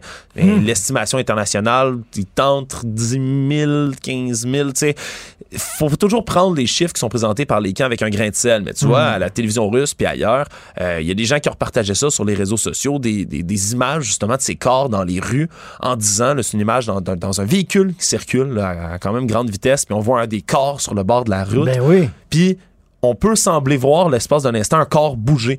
Là, il y a des gens qui ont repris ça en disant Vous voyez, c'est des acteurs. Ces gens-là ne sont pas Ah, vraiment ben décédés, oui. ce sont des acteurs. Le petit problème, Richard, c'est que si tu prends la vidéo, tu le mets au ralenti, c'est une goutte d'eau qui passe dans le pare-brise puis qui donne l'illusion d'optique que le corps bouge. Là, pour vrai, je, les ralentis. Là, Pour vrai? Tu le ralentis x 10, x 100. Là, tu le vois, il y a- y jamais ce corps-là ne bouge. C'est assez ahurissant. Tout comme il y a des images qui ont été utilisées en début de conflit, repris là, par des gens qui voulaient justifier l'invasion de, de l'Ukraine on voyait là des corps dans des sacs mortuaires, tu sur une image avec un reporter devant qui parlait en disant voyez ce qui se passe, il y a des massacres, mais en arrière, ils disent on peut voir un corps bouger dans ce sac mortuaire-là, on le voit bouger effectivement, et donc les Ukrainiens mentent. Savez-vous c'était quoi le problème avec cette image-là? C'est que ça avait, c'était pas du tout, du tout, du tout en Russie, ni en Ukraine, pardonnez-moi. C'est une image qui datait de, de- de début février à Vienne, une manifestation pour le climat. Ben, des gens qui étaient, ben oui, des gens dans des sacs mortuaires pour représenter le futur de l'humanité si on ne fait rien.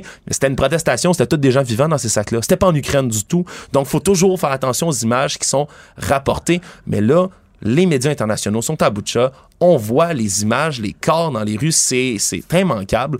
Et même si la télévision d'État russe va continuer à pousser les mensonges, les nombreux scénarios, c'est certain que c'est pas vrai. Faut faire attention avec tout ça. Puis même que sont en train de paranoïer puis de, de déposer des scénarios. Il y a un animateur de télé qui disait là, un peu plus tôt aujourd'hui en Russie, l'Occident va sûrement simuler une attaque au gaz Novichok dans un métro européen ou autre chose pour tenter de nous faire porter le chapeau. Toutes les forces de l'information satanique de l'Ouest sont contre Oh nous. Ouais, on a utilisé le mot en S, satanisme, et euh, Ça fait vraiment dans un scénario. complot. D'ailleurs, euh, je. Je- souligne hein, euh, ton balado, c'est juste une théorie, justement, euh, sur les différents complots. Euh, Est-ce que tu continues à l'enregistrer hein? lentement, mais sûrement, disons qu'on a toutes sortes de, de travaux qui occupent euh, nos, nos- nos- nos projets ici, là, mais euh, j'ai, entre autres, là, travaillé sur, on parle beaucoup là, des nazis, justement, sur les, je travaille sur un épisode présentement sur les théories du complot qui entourent les nazis. Les plus drôles, genre les nazis se sont cachés en Antarctique, sur la Lune, euh, au Brésil, mais euh, de manière beaucoup moins drôle aussi sur les gens qui croient que l'Holocauste, hein, le, le génocide des- de 6 millions de juifs par les nazis, euh, ben, c'est une invention, Ben ça n'a oui. jamais existé, puis c'est complètement faux. Et dans ce cadre-là, j'ai parlé à un survivant de l'Holocauste, 88 Ah. ans, un homme qui me racontait une histoire fascinante. J'ai hâte de pouvoir euh, faire écouter ça. Très hâte d'en- d'entendre ça. Est-ce qu'ils ont l'arche, tu sais, comme dans Indiana Jones, les nazis L'arche, oui. C'est quoi le- la, la- la fameuse L'arche arche? de, l'arche de, de victoire, là, où je me souviens plus avec, du nom. euh, oui, euh, ben, on a vu qu'est-ce qui arrive dans Indiana Jones. hein. Il ouvre le couvercle, puis tout le monde se met à fondre avec des effets spéciaux Oui. d'une autre époque. Alors, euh, je me méfierais de ça si j'étais eux. Merci. Alexandre Moranville-Wallet est, est un couteau suisse. Ici, c'est notre couteau suisse. On peut l'utiliser à différentes fonctions. Tu sais, un couteau suisse, tu peux, il y a un tournevis là-dedans, il y a un ouvre-bouteille. Ah, l'ouvre-bouteille, Richard. C'est ton deuxième choix là-dedans. Avant le couteau, l'ouvre-bouteille. Oui, il y a la petite scie aussi, puis tout ça. là. Merci, Alexandre. C'est tout le temps un plaisir de t'avoir, Alexandre Moranville-Wallet. Merci à toute l'équipe. D'ailleurs, c'est terminé. C'est euh, euh, Benoît Dutrisac qui prend la relève. Il y a notre rencontre, bien sûr, dans une demi-heure. Et j'ai la chance de travailler avec des jeunes qui ont du cœur au ventre et plein d'idées. Donc, merci beaucoup, Julien Boutier, euh, Florence Lamoureux, Alex Moranville-Wallet à la recherche. Merci, euh, Charlie Marchand à la réalisation. Il est tout content. Il y a eu comme cadeau, c'est Philippe Vincent Foisy qui a apporté une canne de sirop d'érable à Charlie Marchand parce qu'il n'en a jamais goûté. Il a mangé du sirop de poteau, je pense. Il n'a jamais goûté du vrai sirop d'érable. Enfin, il va avoir une belle journée aujourd'hui. On- 9 degrés, 11 degrés demain. Donc, nous, on se reparle demain 8 heures. Passez une excellente journée. Cube Radio.